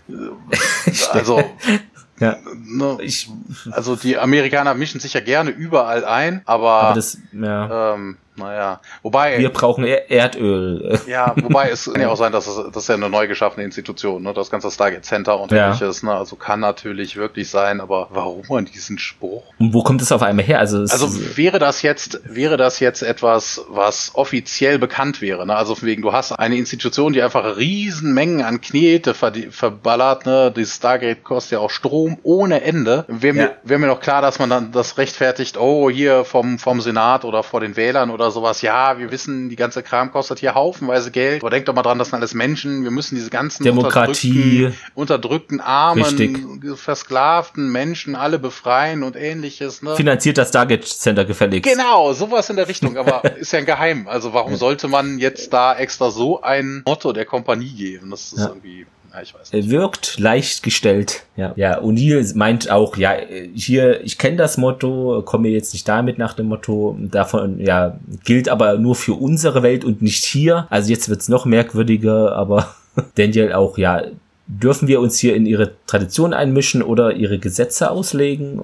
Und Carter, ja, natürlich, vielleicht könnt ihr Jungs das nicht verstehen, aber die töten die Kleine nur, weil sie unsterblich in diesen Jungen verliebt ist. Abu dann weiter, ja, bitte benutzt hier eure Waffen, befreit sie. Und Mughal dann, ja, der Colonel hat recht. Es würde ein Krieg ausbrechen, aber das hat er ja eben schon mal gesagt. Ich hab's nicht vergessen, ja. du wahrscheinlich auch nicht. Sowas mag ich gar nicht. Dialoge, die kurz nacheinander nochmal kommen, weil der Zuschauer schaut ja schon die Folge, nehme ich mal an. Naja, der Mogul meint auch, ja, du musst dich jetzt entscheiden, mein Sohn, entweder hier diese diese Frau ist wichtig für dich oder zwischen deinem Volk musst du dich entscheiden und Abu dann natürlich, ja, ich kann das nicht machen, Vater. Sein Vater nimmt ihn dann in die Arme und Carter, ja, ich kann das auch nicht tun. Ich habe hier die Naya dazu ermutigt, so zu handeln und kann sie jetzt auch nicht im Stich lassen. Tiag dann auch mischt sich ein, aber du bringst dein Volk in Gefahr. Daniel dann, ja, wartet. Es gibt sicher noch einen anderen Weg. Meint zu diesem Mughal dann, ja, was ist denn mit diesen alten Gesetzen? Gibt es da hier ein Schlupfloch oder etwas ähnliches? Und Abu auch, ja, genau. Vielleicht finden wir ein Gesetz und dann kann Turgan nichts mehr machen. Vater, bitte denk hier nach, besinn dich. Es gibt da sicher ein Gesetz und Mughal, ja,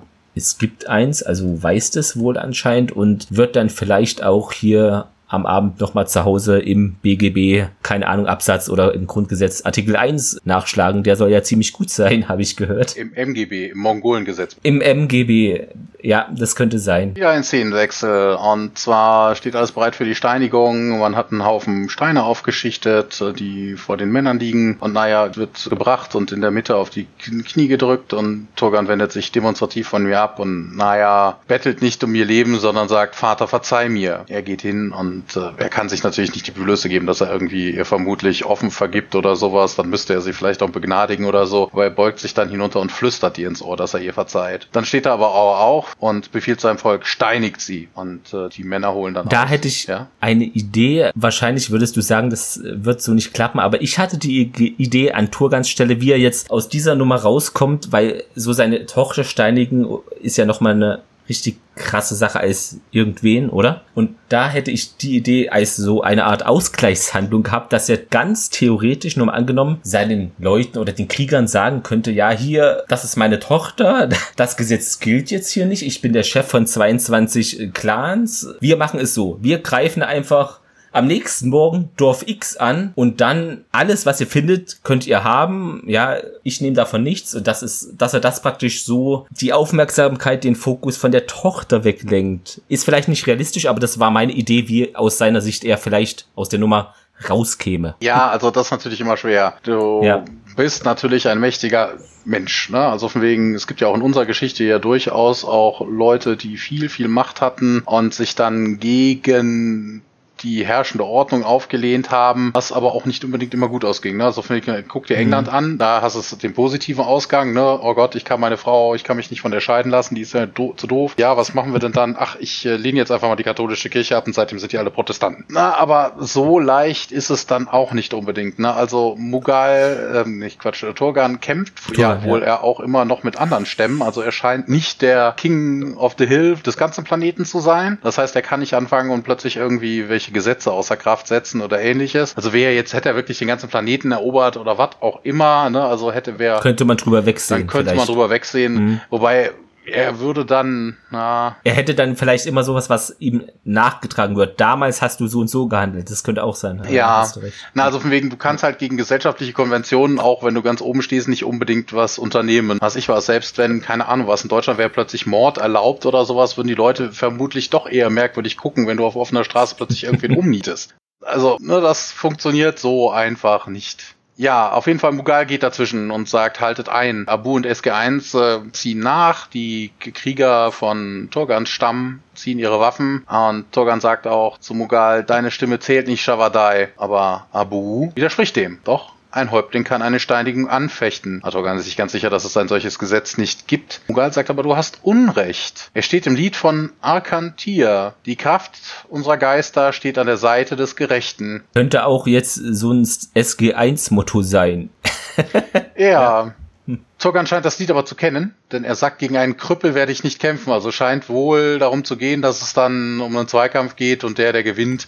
Also so ein typisches Gottesurteil, ne? Also Mann gegen Mann und äh, der Gewinner. Der Gewinner hat recht. Genau, hm. der Gewinner hat recht. Ja. Ne? Und Mughal weist aber darauf hin, dass er muss. Und äh, Turgan versucht sich da aber irgendwie rauszufinden, warum auch immer. Also vermutlich äh, ist es genauso, wie er sagt. Er sagt nämlich, es ist gegen mein Ehrgefühl, mich mit so einem armseligen Gegner einzulassen, du wirst verlieren und meine Tochter wird trotzdem sterben, wenn kein anderer Häuptling Häuptling Vortritt meiner Entscheidung in Frage stellt. Also er wurde herausgefordert, aber es mag vielleicht wirklich unter seiner, seiner Ehre zu sein, jemanden so einen armseligen Gegner halt wirklich irgendwie anzufechten. Ja, aber die, der zweite Teil klingt sein. irgendwie so, dass er eher sich darum Gedanken macht, dass er nicht, dass er gewinnen wird. Also er könnte, der andere Machen, ja. sogar könnte nicht gewinnen und dementsprechend muss seine Tochter sterben. Also es klingt fast schon so, als würde er darauf hoffen, dass da, als gäbe es da irgendeine andere Alternative. Aber im Englischen sagt er genau dasselbe. You insult my honor by implying that I would engage in such a thought or you will lose or my daughter will still die. So unless there is another chieftain who will challenge my decision. Also es ist kein Übersetzungsfehler. Es, es klingt in beiden Fällen genauso, als würde er irgendwie sich halbwegs die Hoffnung machen, dass es da doch noch irgendwie Hoffnung für seine Tochter gäbe. Ja, aber in dem Moment ähm, tritt auf jeden Fall Sam vor und nimmt ihren Helm ab und sagt, hier ist eine. Ja, ich sagt auch äh, Zahltag, ne? Da habe ich gleich an Mel Gibson gedacht, hier Payback ist so ein äh, Rachefilm. Ich weiß nicht, ob du den kennst, aber irgendwie Zahltag ist für mich immer auf Englisch Payback und deshalb was auch bemerkenswert ist, äh, genau, die Karte tritt jetzt hier auf den Plan und kämpft ja dann vielleicht gegen den Antagonisten und es ist wie in der TNG-Folge, in der das Tascha ja mit dem Antagonisten dann am Ende kämpft. Nur als kleiner Einschub, aber werdet ihr vielleicht auch wissen. Togan sagt, du wirst es bereuen. Und Kata sagt, wir werden sehen, lass doch deinem Hass gegen mich freien Lauf. Habe ich auch einen Einschub? Ja, Sorry. Jetzt. hat mich an eine sehr große Filmreihe erinnert. Überleg mal, lass doch deinen Hass freien Lauf. Ja. Science Fiction. Da bimmelt was. Star Wars. Ach so, ja. Sam ist ja, ja, in Wirklichkeit eine dunkle Imperatorin. nee, sag ja, nicht aber, dunkle Imperatorin, ja. sagt das nicht. Das sagt doch Darth Vader zu seinem Sohn, zu Luke. Ach so, Darth Vader war sogar. Togan reagiert darauf und sagt, die Geister und mein Stamm können bezeugen, hier betrifft mich keine Schuld. Und das ist im Englischen anders. Also wirklich auch vom Sinn her völlig anders. Also hier geht's ja, ja. irgendwie darum, er sagt so wegen, ich habe keine Schuld daran, dass ich dich jetzt hier irgendwie abschlacht. Um Schuld geht's im Englischen gar nicht. Und er sagt, I will abide by the wisdom of the spirits. Also er verlässt sich auf die Entscheidung der Geister. Let them decide justly. Also von wegen, lass sie, ja. lass sie gerecht entscheiden. Das also es geht nicht um Schuld, um, um, um einen Schuldigen oder dass er sich irgendwie rausreden will, weil er sie jetzt niedermachen muss, sondern er sagt so von wegen, ja, die Spirits, die Geister werden es entscheiden. Hier haben wir übrigens wieder die Spirits. Also es geht nicht um die Gua'uld. Die Spirits und die Dämonen sind was anderes. Ja, Sam nimmt dann auch ihre Ausrüstung ab und äh, Jack gibt ihr dann noch nützliche Tipps. Ja, wenn sie in einer kritischen Lage sind und ja denken, alles ist verloren, dann müssen sie einen kühlen Kopf bewahren. Es kommt ihnen zugute gut, dass er sich sicher fühlt, ist so ein Pseudo-Dialog, würde ich schon fast sagen. Ich meine, was ist das für ein Tipp, einen kühlen Kopf bewahren? Hm. Naja, ja, und Carter gibt ihm hier ihren Halfter. Sie glauben, ich verliere und O'Neill, nein, natürlich nicht. Worauf es eben beim Nahkampf ankommt, das äh, wissen sie doch. Klar, ich war im kurz für Fortgeschrittene. Und das war, glaube ich, im englischen Original auch ein anderer Text. You assume I've been at least basic hand-to-hand -hand training. Level 3 advanced. Genau, weil im Original wird ja gesagt hier, ich habe Level 3 war es, glaube ich, ne, genau. was du gerade gesagt hast. Ja, das ist ja schon ein anderer Dialog eigentlich, weil fortgeschritten Level 3, Level 3 klingt schon professioneller. Nee, oder? fortgeschritten, ne, du hast Anfänger, Normalo und fortgeschritten, das ja. ist Level 3. Das passt schon. Ne? Das sind drei Stufen. Ne? Du hast einen Beginner, du hast einen normalen Kurs und du hast einen für Fortgeschrittene, da ist Level 3. Also es soll dasselbe sagen. Also das ist jetzt nicht irgendwie, ja. dass der Sinn das verloren geht, deswegen. Ja, O'Neill tätschelt noch hier ihre Schulter. Ja, dann mal los. Sam geht in die Mitte und Mughal nimmt da Sams Platz neben Jack ein. Turgan dreht sich zu Sam um. Er hält nun ein Schwert in der Hand, während Sam mit ihren Fäusten da in Kampfposition geht, ist dann auch unbewaffnet natürlich und auch etwas verblüfft und O'Neill auch dann zu diesem Mughal, ja, nur so aus Neugierde. Wie machen sie sich die Geister denn bemerkbar, wenn das hier vorbei ist? Mughal dann, ja, der Verlierer findet den Tod. O'Neill scheint da überrascht zu sein, was mich wiederum überrascht, denn wir sind ja hier bei den Mongolen, also sollen die jetzt nur aus Spaß kämpfen oder ist das nicht? Vor allen Dingen Daniel hält sich auch völlig zurück, ne? Also von wegen Daniel. Der ist der Experte. Genau, er müsste wissen, dass das ja. ein Gottesurteil ist und dass das natürlich mit dem Tod des einen enden wird. Also dass er da auch nicht eingegriffen hat, ist irgendwie merkwürdig. Ja, er lässt hier seinen Chef und das ganze Team im Unklaren, ja. Ja, der Turgan hat ja dieses Schwert dann, was er aus der Scheide zieht und Sam schaut dann auch erstaunt äh, auf und blickt zu Jack und O'Neill dann, ja, halt mal, weiter kommt er nicht. Gerade als er da auch äh, voreilen will, drückt ihm dann nämlich ein Krieger ein Messer gegen den Hals. Also der kann da gar nicht eingreifen, der O'Neill. Will noch sagen, hier, es war nie die Rede von Waffen, nehme ich an. Also das wird nicht hier weiter ausgeführt. Das ist ähm, auch merkwürdig. Ich weiß nicht, warum Waffen, also wenn es um Lippensynchron gibt, warum übersetze ich an der Stelle dann Waffen mit, also das englische Knives mit Waffen? Also wo ist denn... Nee, das war jetzt nur meine äh, Interpretation, weil hier ähm, im Deutschen sagt er halt nur Es war nie die Rede von, also er spricht es gar doch, nicht doch, aus. Ich meinte es jetzt. Waffen sagt er. Er sagt auch Ach, noch Waffen, ja, ja. Okay. Ne, auch die anderen, ne, also in der, Ach stimmt, äh, im nächsten. Genau, ja, im nächsten. Waffen. Hm. Aber ich frage mich, Ja. warum sie Knives zu Waffen machen. Also wenn ich schon etwas nicht lippensynchrones, wie den Begriff Knives zu Waffen, also das ist ja eine ganz andere Mundbewegung, dann könnte ich auch, Das wenn ich es nicht lippensynchron mache, dann hätte ich auch, es war nie die Rede von Klingen oder nie die Rede Ja. von Schwertern oder sowas sagen können. Also wenn ich es schon nicht lippensynchron mache, dann hätte man es auch richtig benennen können. Warum sie dann aus Knives Waffen machen, wie gesagt, das Wer ist weiß. völlig andere. Ich sehe das ja auch ne, als halber Native Speaker. Ne, also Knives. Ne, Mein Mund bewegt sich da völlig anderes wie bei Waffen. Sam hat jetzt nicht äh, so ein großes Schwert, so eine Waffe, sondern äh, zückt dann halt ihr kleineres Messer und ja, die macht dann eine Hechtrolle, kann sich da retten vor dem Torgan, der angreift. Und ja, während Sam dann weiterhin diesem Schwert ausweicht, versucht Torgan dann seinen Gegenüber immer wieder zu verletzen. Ja, mit großem Missmut können die übrigen von SG1 zusehen, also sind hier wirklich nicht begeistert. Ist schon ein relativ ungleicher Kampf, wenn es um die Waffengröße zumindest geht. Wir haben nicht die Chance als Team jetzt der Kater irgendwie zu helfen. Wie gesagt, dem Jack wird ja immer noch hier ähm, das Messer praktisch an den Hals äh, gehalten. Naja, aber interessant, dass das Eva so trotzdem noch irgendwie mit Richtig, seiner genau. Er greift zu seiner ja, MP geht, weil ja, Kehle durchschneiden ist schneller, als dass er die Waffe oben hat und vor allen Dingen schützt er damit dann höchstens Sam, aber nicht sein eigenes Leben. Aber diese Szene, aber diese Szene erinnerte die dich nicht auch an, an einen anderen großartigen Film? Warte, meintest du vielleicht Indiana Jones? Ja, genau. Ja. Ne, der Typ mit dem Säbel. Etwas, ja. Ne, komm nie mit deinem, mit deinem Messer zu der Schießerei. Ja. Daran Eine wunderbare Szene. Ein fantastischer Film. Ja. Ich bin mal gespannt. Es Doch, kommt hat doch was demnächst, davon. Es kommt doch demnächst wieder ein neuer.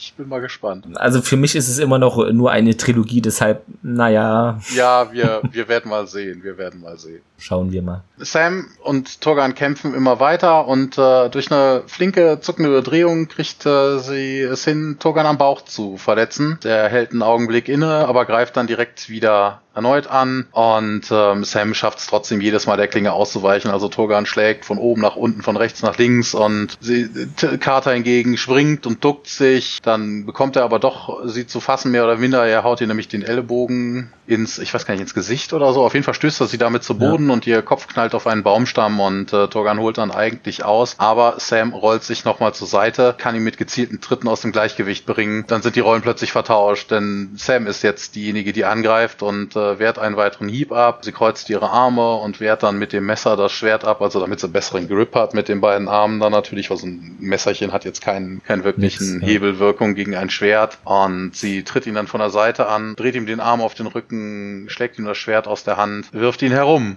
Und dann sitzt sie auf ihm und hat ihr Messer an seiner Kehle. Aber in dem Moment kommt Naya angerannt. Was sagt die denn im Englischen? Sagt die normal Carter? Weil hier haben wir wirklich wieder Cartier.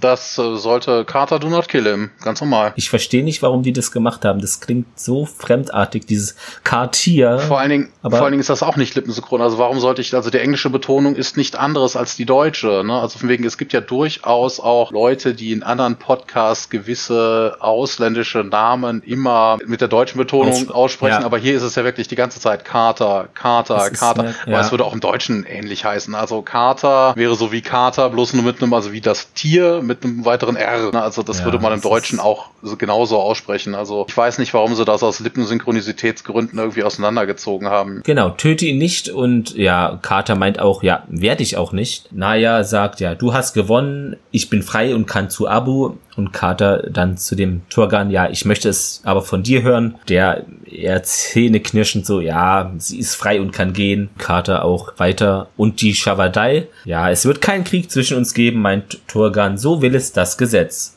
Und zwischen uns? Er antwortet ihr erstmal nicht. Sie drückt dann das Messer noch weiter da in seine Haut hinein. Ja, was ist mit mir? Turgan dann auch gibt zu, ja, okay, du hast den Kampf gewonnen. Du kannst frei deines Weges gehen und dann, ja, lässt Sam auch von ihm ab. Sie steht auf und dreht sich dann zu Jack um, welcher dem kleinen Krieger da vor sich schon wegdrückt. Der atmet tief durch dann erst einmal. Und dann haben wir auch einen Szenenwechsel. Vorletzte Szene dieser Folge. Man sieht das Dorf der Shavadai und SG1 steht davor und die äh, Shavadai stehen innerhalb des Dorfes und Mughal steht vorne, fragt, ähm, ob man nicht noch bleiben möchte zum Hochzeitsfest. Und ihr lehnt dankend ab, da sechs Tage gefeiert wird und man nicht so viel Zeit hätte. Mughal und Abu lachen darauf hin und ähm, Abu nimmt Naya in seine Arme und sagt noch, ihr würdet Spaß haben und Daniel sagt, sicher, wir wünschen dir und Naya ein Leben in Zufriedenheit und viele gesunde Söhne.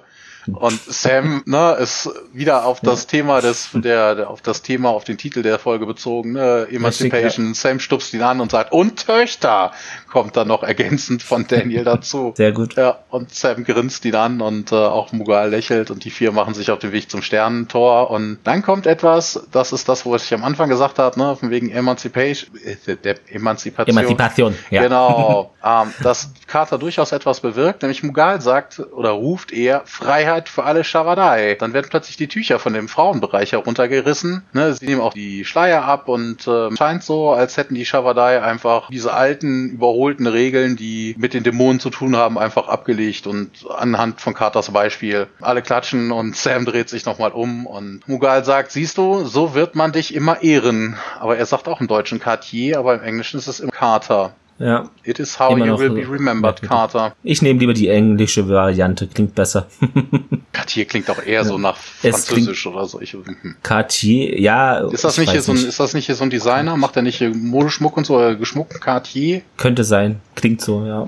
Cartier, ich glaube, das ist irgendein, ja. Aber wird das so geschrieben? Cartier, K-A-R-T-I-R, ist ein französischer äh, ja. Luxus, Schmuck- und Uhrenfirma. Ah, wir haben einen neuen Sponsor, höre ich gerade hier für diesen tollen Podcast. Podcast gewonnen. Wenn wir schon Werbung machen, es, dann es bitte. Wird, es wird auch so geschrieben. Es ja. wird auch so geschrieben. Also ohne den Bindestrich, aber es wird so geschrieben. Ja, letzte Szene. Letzte Szene nun, genau. Und zwar, ja, vor diesem Sternentor. Nebeneinander laufen unsere vier dem großen Ring da entlang zu und Carter hier. Sie glauben, dieses Betäubungsmittel wird auf der Erde wie ein Wunder einschlagen? Denn ja, und ich fürchte nicht, der Richtige wird den Ruhm dafür ernten. Wieso steht hier Erben? Ja, das hm. Transkript, da darf man sich nicht immer drauf verlassen. Nee, so. wir dürfen leider nicht sagen, woher es stammt. Und O'Neill dann, ah, verdammt, dann werde ich meine Talkshow absagen müssen und Tiag dann, ja, was ist eine Talkshow? Also wir sehen die dann von hinten praktisch zu viert auf das Stargate zulaufen und sehen gar nicht lippensynchron oder so, ob wer dann wie was sagt, das ist einfach, genau. Ja, das stellen wir uns eher vor. Ne? Im Englischen, und äh, im, Englischen, im Englischen, jetzt kommst du zur Genau, Variante. im Englischen genau. ist es ja. nämlich ein bisschen anders, also es hat nichts mit der Lippensynchronität zu tun, sondern man geht natürlich einfach an, dass ein, äh, zur damaligen Zeit war englisches Fernsehen ja in Deutschland nicht unbedingt so bekannt, Na, außer man hat jetzt Sattschüssel und ähnliches. Es geht hier nämlich nicht um eine Talkshow, um irgendeine, es geht darum, dass O'Neill sein Oprah Interview absagen müsste. Und Tiag fragt natürlich dann auch, was ist eine Opera? So. ja. Es geht halt Kenn um Oprah Winfrey. als die deutsche Variante. Ja. ja. Weil Talkshow, ja, kennt jeder. Hm. Das stimmt wohl, aber Oprah, ich weiß nicht, ob die zu der Zeit in Deutschland schon irgendwie groß bekannt war. Hm. Also glaube ich auch noch nicht. CNBC ja. oder sowas gab's damals. Ja, exotisch. Ich weiß gar nicht. Also Giga TV lief ja eigentlich den ganzen Tag, aber ich glaube nachts war noch CNBC. Äh, CN, CBN. Genau, nachts wurde dann umgeschalten, glaube ich. Ja, ja, ja, aber ich weiß nicht, ob du da eine Oprah gekriegt hast, aber da würde man halt vielleicht englisches Fernsehen als ehesten mal noch gekriegt haben. Was du schon gesagt hattest, das war jetzt hier die letzte Szene und wir würden dann auch nämlich zur Trivia kommen. Da könnte ich ja auch gleich schon mal auf die Quote gehen, denn bei der letzten Folge Enemy Within, da waren es ja 2,6 Millionen in Deutschland, also 7,8 Prozent äh, Zuschauer. Und heute sind wir da etwas höher gegangen, also scheint doch gut angekommen zu sein, die erste ja, reguläre Folge. Und sind nun bei 3,1 Millionen und das sind 9,9 Prozent der deutschen Fernsehzuschauer. Ich glaube, das wird sich im Laufe der Zeit aber noch deutlich verbessern. Also 10 Prozent sind natürlich schon mächtig, aber... Für einen Start okay, ja. Also für die zweite Folge. Diese Folge hier wird sowohl von den Produzenten als auch von den Fans als einer der ja, schlechtesten angesehen der Serie und wird auch regelmäßig in ja, Wiederholungen, also übersprungen. Wenn gesagt wird, Stargate schauen wir, dann diese Folge wird einfach übersprungen dann meistens. Das ist aber interessant, weil bei IMDb hat das Ding 6,1 Sterne von 10. Also das ja. ist mehr als der Durchschnitt. Also ich kenne da ja. durchaus schlechtere Dinge. Aber Klar. man müsste sich ja. jetzt natürlich, ich guck mal gerade, wenn ich jetzt mal auf Next gehe. Aber wenn du auf die nächsten kommst, es wird keine in diesem Wertungsbereich sein. Die sind alle drüber, die nächsten, ich glaube 5, 6 habe ich geschaut, ja, die sind 6, alle deutlich. 7,2, 6,7, 7,6. Aber 6,1 ist jetzt nicht grottig. Ne? Also es gibt ja wirklich Dinge, Nö. die 8,3, okay, 7,5. Es gibt ja wirklich Dinge, die eher eine 1 oder noch weniger verdient hätten, aber 6,2 ist jetzt ein gutes Mittelmaß, also so schlimm. Also ich finde die Folge persönlich auch eher schlecht. Da sind viele Klischees drin und vor allen Dingen na, auch, dass eine Frau mhm. hingeht, also klar, dass sie dann dieses Thema anbringt, finde ich in Ordnung, aber dass sie das dann wirklich so überzogen irgendwie, ich weiß es nicht. Zu dieser Star Trek Folge, da ist es, war es ja auch so, dass eben ein weiblicher Offizier entführt wird und dann später auch in einen Kampf um Leben und Tod antrat und das ist eben hier auch der Fall und witzigerweise ist das, was ich eben zu dieser Folge gesagt habe, gilt auch für diese Star Trek Folge. Diese wird regelmäßig übersprungen und als einer der schlechtesten TNG Folgen ever bezeichnet. Es liegt hier, kann man schon sagen, zu großen Teilen auch an, ja, muss man leider sagen, hier der Writerin dieser Folge, die diese in dieses Stargate-Universum nochmal praktisch so gepackt hat. Ja, die Frage ist halt, ne, wegen interessiert das Männer überhaupt? Ne? Also was, was interessiert den typischen Nerd irgendwelche Frauenrechte? Also ich weiß nicht, ne? Was ich noch äh, Gutes gefunden habe, ich habe mal auch mal aus irgendwelchen Gründen einfach bei YouTube geschaut und da habe ich, äh, also jetzt übersetzt praktisch, hat einer geschrieben, ich bin enttäuscht, dass äh, Carter Sheng Tsung nicht das Herz herausgerissen hat. Fand ich sehr gut. Bei den Trivia habe ich auch noch gefunden, das hast du aber schon gesagt, eben, dass es schon merkwürdig ist hier mit diesem Schleier, dass das Guauls dann irgendwie da abhalten solle, die Wirte zu wählen oder so, das wird auch nicht als glaubwürdig angesehen, einfach dieser Fakt. Ja, nur man weiß halt nicht, was, was damit ja ne, was ich was, wird, was ja. wird. Also vielleicht ist es ja auch weniger die Unterdrückung, sondern mehr, dass man die Frauen irgendwie wegsperrt oder ähnliches, ne, damit die halt gar nicht in die Schusslinie geraten. Aber wie, wieso dann unbedingt? Also eine Frau muss dann natürlich sich sputen und wegmachen, wenn dann die Urult kommen oder ähnliches. Aber daraus dann generelles Gehorchen machen zu wollen, ich weiß nicht. Und dieses Motto, wo du und ich ja auch drüber gestolpert äh, sind, dieses der Oppresso lieber, also hier lateinisch ja. Freiheit für die Unterdrückten. Das ist wohl auch äh, ein reelles Motto der United States Special Forces, was eben die Sam dann erwähnt. Und das lässt darauf schließen, dass sie da wirklich Kampferfahrung hat und auch in einer Spezialeinheit mal zumindest Mitglied war oder noch ist. Das er muss nicht, ja muss ja sein, noch ist. Sie sagt ja unserer unserer Kompanie. Genau, was ich auch toll fand, ein Drehbuchautor und zwar der Joseph Melosi. Ja, für den ist es auch die schlechteste Episode der Serie. Kann ich ja jetzt mal aus einem Interview zitieren, beziehungsweise ihm wird da etwas die Frage gestellt, ja, als sie zum ersten Mal zum Stargate kam, haben sie das ja jemals da auch auf ältere Episoden zurückgeblickt und darüber nachgedacht, was sie da hätten ändern können und waren sie ein Fan der Serie und hatten sie schon die gesehen, bevor sie zur Produktion kam? Und der meinte daraufhin, ja, ich war nicht wirklich ein Fan von Stargate, bevor ich in die Produktion einstieg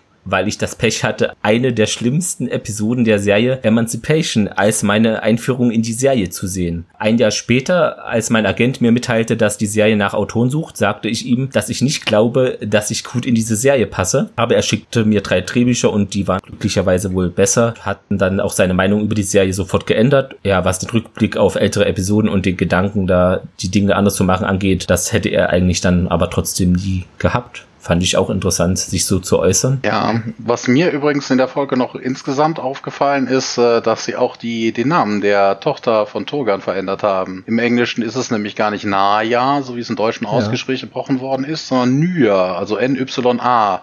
Warum auch immer ah. sie das, weil das ist überhaupt nicht lippensynchron. Ne? Also Nya ja. zu Naya, ich weiß nicht, also Nü und Na, das ist auch wieder eine völlig andere Lippenbewegung. Ich muss auch immer an das deutsche Wort halt denken, das ist mein Problem hier. Naja. Ja, oder an so eine Biene, ja. ne? Mit, mit so Gelb und so. Die Biene Naja. Die, genau, die be bekannte und berühmte Biene Naja, ja. Können wir das jetzt offiziell als die Stargate Biene-Folge deklarieren? können damit alle jetzt was anfangen? Nein, nein, nein. Ja? Da, da, nein. da, müssen wir nachher hier noch Bienen vergeben, aber da sind wir wieder ah, bei einem anderen Podcast, nee. aber dazu kommen wir gleich. Richtig. Ja, jetzt würden wir zu den Fehlern kommen. Hast du da was gefunden? Also ich hatte ja einige Sachen, schon, eine Übersetzungsfehler, also ich lasse mhm. das meistens eigentlich an, einfließen direkt. Ne? Also wenn ja. ich irgendwas habe, packe ich das direkt an die Szene. Wird mir jetzt sowas wie jetzt gerade, ne, der Fehler, dass die Übersetzung halt insgesamt in der ganzen Folge falsch ist oder so, dann kann man das auch zum Ende hin machen. Aber so hätte ich jetzt persönlich erstmal keine Sachen. Also ein paar Sachen standen bei, äh, bei IMDB drin. Wir hatten ja die Tage schon ein bisschen drüber geschrieben. Vermutlich wirst du auf das eine oder andere eingehen davon. Da muss ich dir aber direkt ja. dann immer widersprechen. Okay. Wir hatten ja geschrieben. Ich hatte dir ja schon ein paar Sachen dazu gesagt. Ja, ich hatte halt gefunden, dass mit dieser Kleidung der Frau in der Öffentlichkeit hier, wo sie dann zum ersten Mal ins Lager kommen, dass die Mutter dann von dem Abu draußen ist und dann eben unbedeckt dann ihr Gesicht wäscht Ja, das ist und, auch verkehrt, weil sie ja. ist ja nicht, also sie ist nicht in der Öffentlichkeit ja. so, wie man mhm. Öffentlichkeit versteht, ne? Die ist in diesem abgetrennten Bereich. Also da darf sie ja auch, es ist eingezäunt. Definitionssache. Ne? Also wegen, die dürfen ja auch, wenn sie ihr, ihr, ihr Zeug kochen oder Gemüse schnippeln, dürfen die dann auch ohne Schleier darum sein. Ne? Und nachher auch im Zelt oder sowas, die da drin ist ja nicht die Öffentlichkeit. Also das hm. ist eigentlich ein Fehler, der gar keiner ist. Also von wegen, natürlich dürfen die in ihrem eigenen Bereich ohne Maske rumlaufen. Das ist ja wie heutzutage in Corona-Zeiten. Ne? Zu Hause kannst du auch deine Maske ablegen, musst du nur im Supermarkt tragen oder in öffentlichen Verkehrsmitteln. Ich gebe es zu, ich habe sie gerade nicht auf. Ach, warum los? Ja, ich weiß es nicht. Was ich auch gefunden hatte, hier die Rolle der Frauen entspricht eher traditionell islamischen Gesellschaften und die Mongolei war aber halt niemals islamisch. Die ursprüngliche mongolische Religion ist diese schamanistische Religion des Tengrismus. Seit dem ersten Jahrtausend vor Christus ist immer wieder dann die buddhistische Religion dann aber vorherrschend. Ja, Deshalb aber ist hier vielleicht dieses Bild etwas der, der, mit dieser mongolen. Die Vergleich kannst so du ja genau. nicht bringen. Ja. Also wir haben ja auf der Erde ja. keinen, keine Guault, vor dem man die Frauen irgendwie schützen Das stimmt. Müsste. Vielleicht hat sich das deshalb da so entwickelt, ja. Na, aber alles andere ist ja okay. Ich hätte noch das Zitat der Woche. Äh, da hatte ich mich entschieden, äh, gleich für den Anfang. Fand ich eigentlich sehr cool, wo Abo meint hier, ja, nein, ich soll dich nicht ansehen.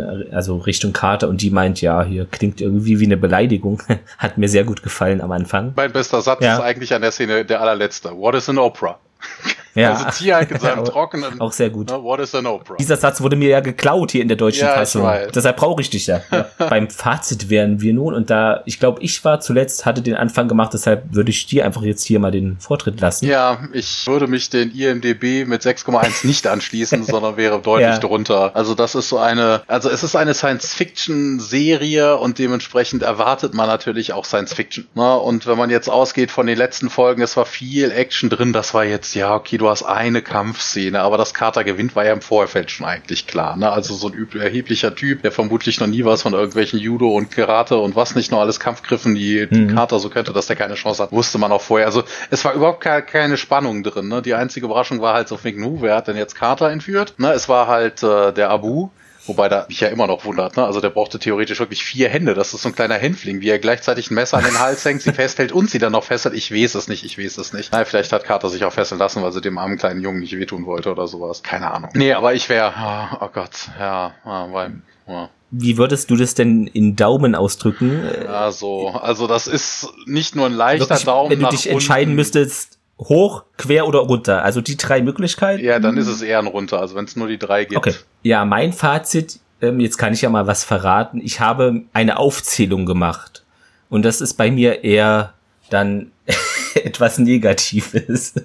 ja, um mal so einzusteigen. Und zwar, ich komme genau, wo du, das, was du zum Anfang jetzt eben gesagt hast, wir kommen endlich raus. Wir sind kein Kammerspiel. Es ist ein fremder Planet. Wir gehen raus. Wir lernen die Welt kennen. Aber nein, wir lernen nicht die Welt kennen. Es ist kein toller Planet, sondern de facto reisen wir hier in die Vergangenheit der Erde kann man so sagen, und zwar in die Mongolei, Genghis Khan mäßig. Science Fiction, naja, was du eben auch gesagt ja, hast. Und das aber ja. du könntest auch sonst wohin reisen, ne? also wie du schon sagtest, ne? das ist heutzutage im Islam stellenweise genauso. Ja. Da musst du heutzutage nur nach Afghanistan reisen, hast du genau dasselbe. Und die Hauptthematik finde ich ja auch an sich völlig in Ordnung, Gleichberechtigung, aber da werden hier noch Sachen reingepackt, äh, wie das hier zwei Kinder verfeindete Stämme sich lieben und dann auch am Ende schnell die Las Vegas Heirat machen, ähm, fand ich schon überzogen und das ist so ein bisschen Romeo und Julia mäßig, ne? Aber sie gehen halt kein Selbstmord. Steht hier drin in meinem Skript. Lies bitte nicht mein Skript vor, was du gar nicht hast.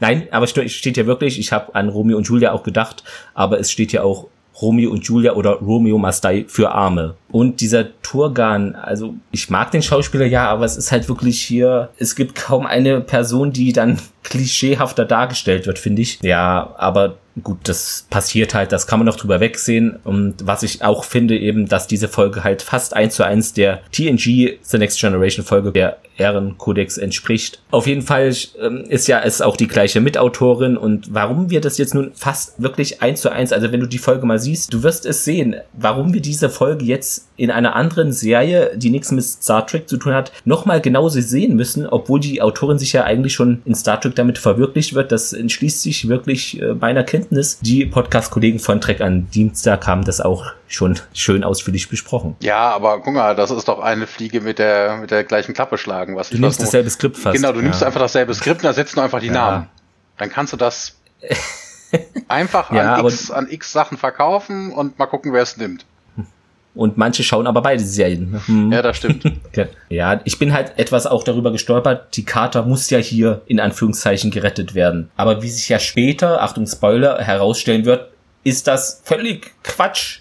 Es ist log nicht logisch, denn äh, sie wäre auch hier in irgendeiner Art und Weise hätte sie es vielleicht geschafft, sich da alleine zu befreien oder etwas Schlaues anzustellen, bin ich drüber gestolpert, weil es wirkt nicht Carter authentisch, so wie man sie kennt eigentlich. Sie hat es ja erstmal versucht mhm. und ist dann überwältigt ja. worden. Ne? Sie ist alleine, sie hat ja. keine Waffen, gegen eine Horde bewaffneter, durchgedrehter Spinner anzukommen. Ich weiß nicht. Ja, also das, okay. das kann ich noch halbwegs nachvollziehen. Am Ende dann auch ähm, ging es mir auch recht fix, was ich schon erwähnt hatte mit dieser Hochzeit und dann dieser Schleierzwang kommt dann noch on top auf die Hochzeit drauf. Also das ist hier wirklich eine Torte mit wünsch dir was Stücken hier, du nimmst das, ich nimm das. Das war viel zu schnell für mich und nicht realistisch. Ich kann natürlich nachvollziehen, der Mughal, der hat sich ja schon geäußert, hier ist reformmäßig unterwegs, aber es war noch ein Sahnehäubchen obendrauf und ja, wenn man diese Themen aus meiner Sicht zumindest wirklich, also alle Themen, die dieser Folge behandeln möchte, dann hat man aus meiner Sicht jedenfalls da nur die Möglichkeit, das in einer Doppelfolge zu tun oder man macht es richtig und streicht diese Hochzeitsnummer raus äh, und weitere Nummern einfach raus und konzentriert sich wirklich nur auf Sam, SG1 und Co. Ja, mir war es viel zu hektisch und ja, was hat mir gefallen, musste ich ein bisschen nachdenken, ehrlich gesagt. die Grundthematik eben fand ich gut, dass man sieht, okay, Sam ist wirklich eine Kämpferin, dass sie auch der Naya da am Ende helfen will. Stichwort Steinigung. Also ich finde, sie sieht auch, wenn sie einen Fehler macht oder wo diese Frau ausgepeitscht werden soll, sie ist sich dann schon bewusst, okay, eigentlich ist es meine Schuld und ich muss das irgendwie wieder korrigieren. Und ja, O'Neill ist ja auch erst hier im Weg, nicht einmischen, in Klammern, oberste Direktive, ja, könnte Krieg da zwischen den Stämmen geben, aber die Sam bleibt da auch hart und schafft es, ihn zu überzeugen. Ja, deshalb, ich weiß ja, und du weißt es auch, ne, es werden noch viele durchschnittliche und auch sehr gute oder gute Folgen kommen. Deshalb, wenn man das jetzt in, in diesem in der Gesamtheit betrachtet, kann ich auch dieser Folge jetzt äh, leider keinen Daumen hoch oder quer geben, sondern würde auch runtergehen mit den Daumen für diese Filler-Episode, denn es ist jetzt keine Episode, wo ich sagen würde, schau dir das an und du wirst sofort Stargate-Fan. Das wird bei noch nicht mal einer von zehn Personen wahrscheinlich passieren. Ja, generell ist der Zugang zu Stargate, ne, der Film war damals wirklich einer der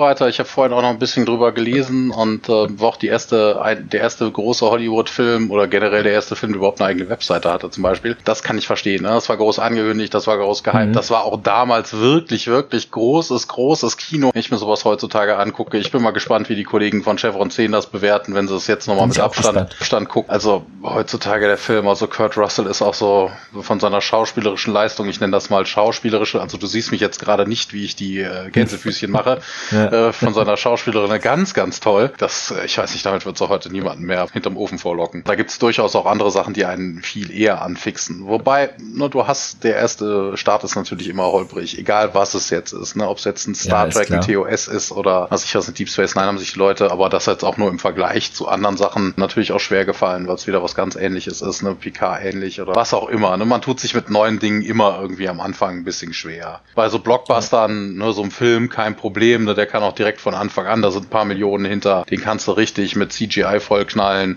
Riesensound und ähnlichen ja. Geschichten, so dass es einfach weil auch viele Filme heutzutage ja wirklich in der Manie auch wirklich, in der Art und Weise ja auch wirklich gedreht werden. Ne? Da geht es überhaupt nicht mehr um die Handlung, da geht es einfach nur darum, wegen was müssen wir jetzt, wir haben so einen Key Feature Generator oder sowas, wir wissen, was ähm, mhm. gute Einschaltquoten bringt und dann Schema F. Genau, so ne, was ich was, wir ja. haben hier, was ich was, zehn Punkte auf unserer Liste stehen, das sind die meisten, das sind zehn Dinge, die die Zuschauer sich am meisten in irgendeinem Film wünschen und dann würfelt man die einfach nur noch durcheinander und strickt dann irgendwas drumherum. Da fällt mir gerade ein Film zu ein. Ich konnte nicht so wirklich einschlafen und dann habe ich äh, leider ein Stück von, ich glaube, es war Fast and Furious Teil 8 gesehen. Macht es nicht. Es ist wirklich ganz schlimm. Ein Teilnehmer also hat diese Konferenz verlassen.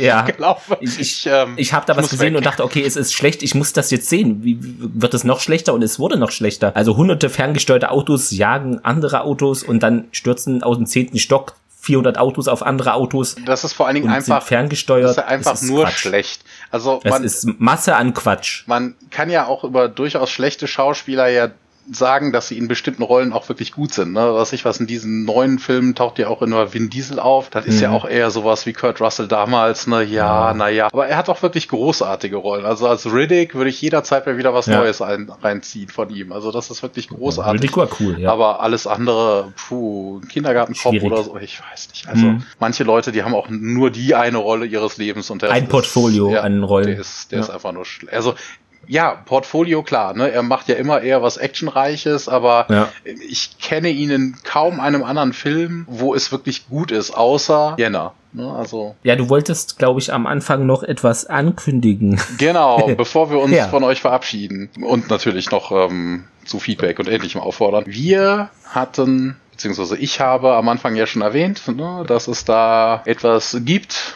was auf uns zukommt. Und zwar hat uns die dritte Macht gefragt, ähm, ob wir Interesse an einer Kooperation hätten. Und wir haben natürlich beigepflichtet, also wird es demnächst ähm, in der dritten Macht auch einmal ein Special Feature geben. Haben es auch schon angekündigt in Form eines Pharaonenmasken tragenden ja. Mausbibers geteasert haben, dass es demnächst ein Special gibt, äh, wo es um Stargate und Perry Roden gehen wird. Und da sind wir natürlich auch schon sehr gespannt drauf, vor allen Dingen ich, weil ich auch ein großer Perry Roden Fan bin und äh, natürlich auch jede Folge der dritten Macht höre. Das ist für mich natürlich dann Neuland, aber wir sind ja glücklicherweise zu zweit und können uns da, denke ich mal, hoffentlich auch gut ergänzen. Natürlich, es geht ja auch natürlich auch darum, dass wir uns äh, mit dem jeweiligen Fachthema beschäftigen. Also wir uns um Stargate, die, die Kollegen halt ja. um, um die dritte Macht. Ich habe halt den Vorteil, ich kenne beides. Dann würde ich sagen, bleibt uns noch die Verabschiedung. Also schickt uns gerne Feedback und ja, natürlich könnt ihr den Podcast auch bewerten, iTunes und natürlich auch gerne abonnieren, Spotify, etc. Da sind wir ja überall vertreten und Feedback könnt ihr senden in der Form, wie ihr das möchtet. Also E-Mail haben wir natürlich Twitter, wo viel los ist, finde ich. Und Facebook gibt's auch und auch Instagram. Da könnt ihr uns gerne eben Feedback schicken. Was findet ihr gut oder wo würdet ihr noch sagen, okay, da könnt ihr euch noch verbessern? Was haltet ihr auch von dieser Stargate-Folge? Fände ich auch interessant, da mal andere Sichtweisen zu hören. Ja, und jetzt würde ich noch mal dir das Wort übergeben ja. und sag schon mal von mir Tschüss. ja, mir bleibt in dem Falle auch eigentlich nur noch euch einen schönen Abend, einen guten Morgen, äh, eine gute Nacht oder wann auch immer ihr uns hört. Einen schönen Resttag, nach was auch immer, irgendeine Tageszeit, sucht es euch aus und wir hören uns dann in zwei Wochen wieder. Macht es gut, bye bye, ne? Und trinkt viel Wasser. Jo, ciao, ciao.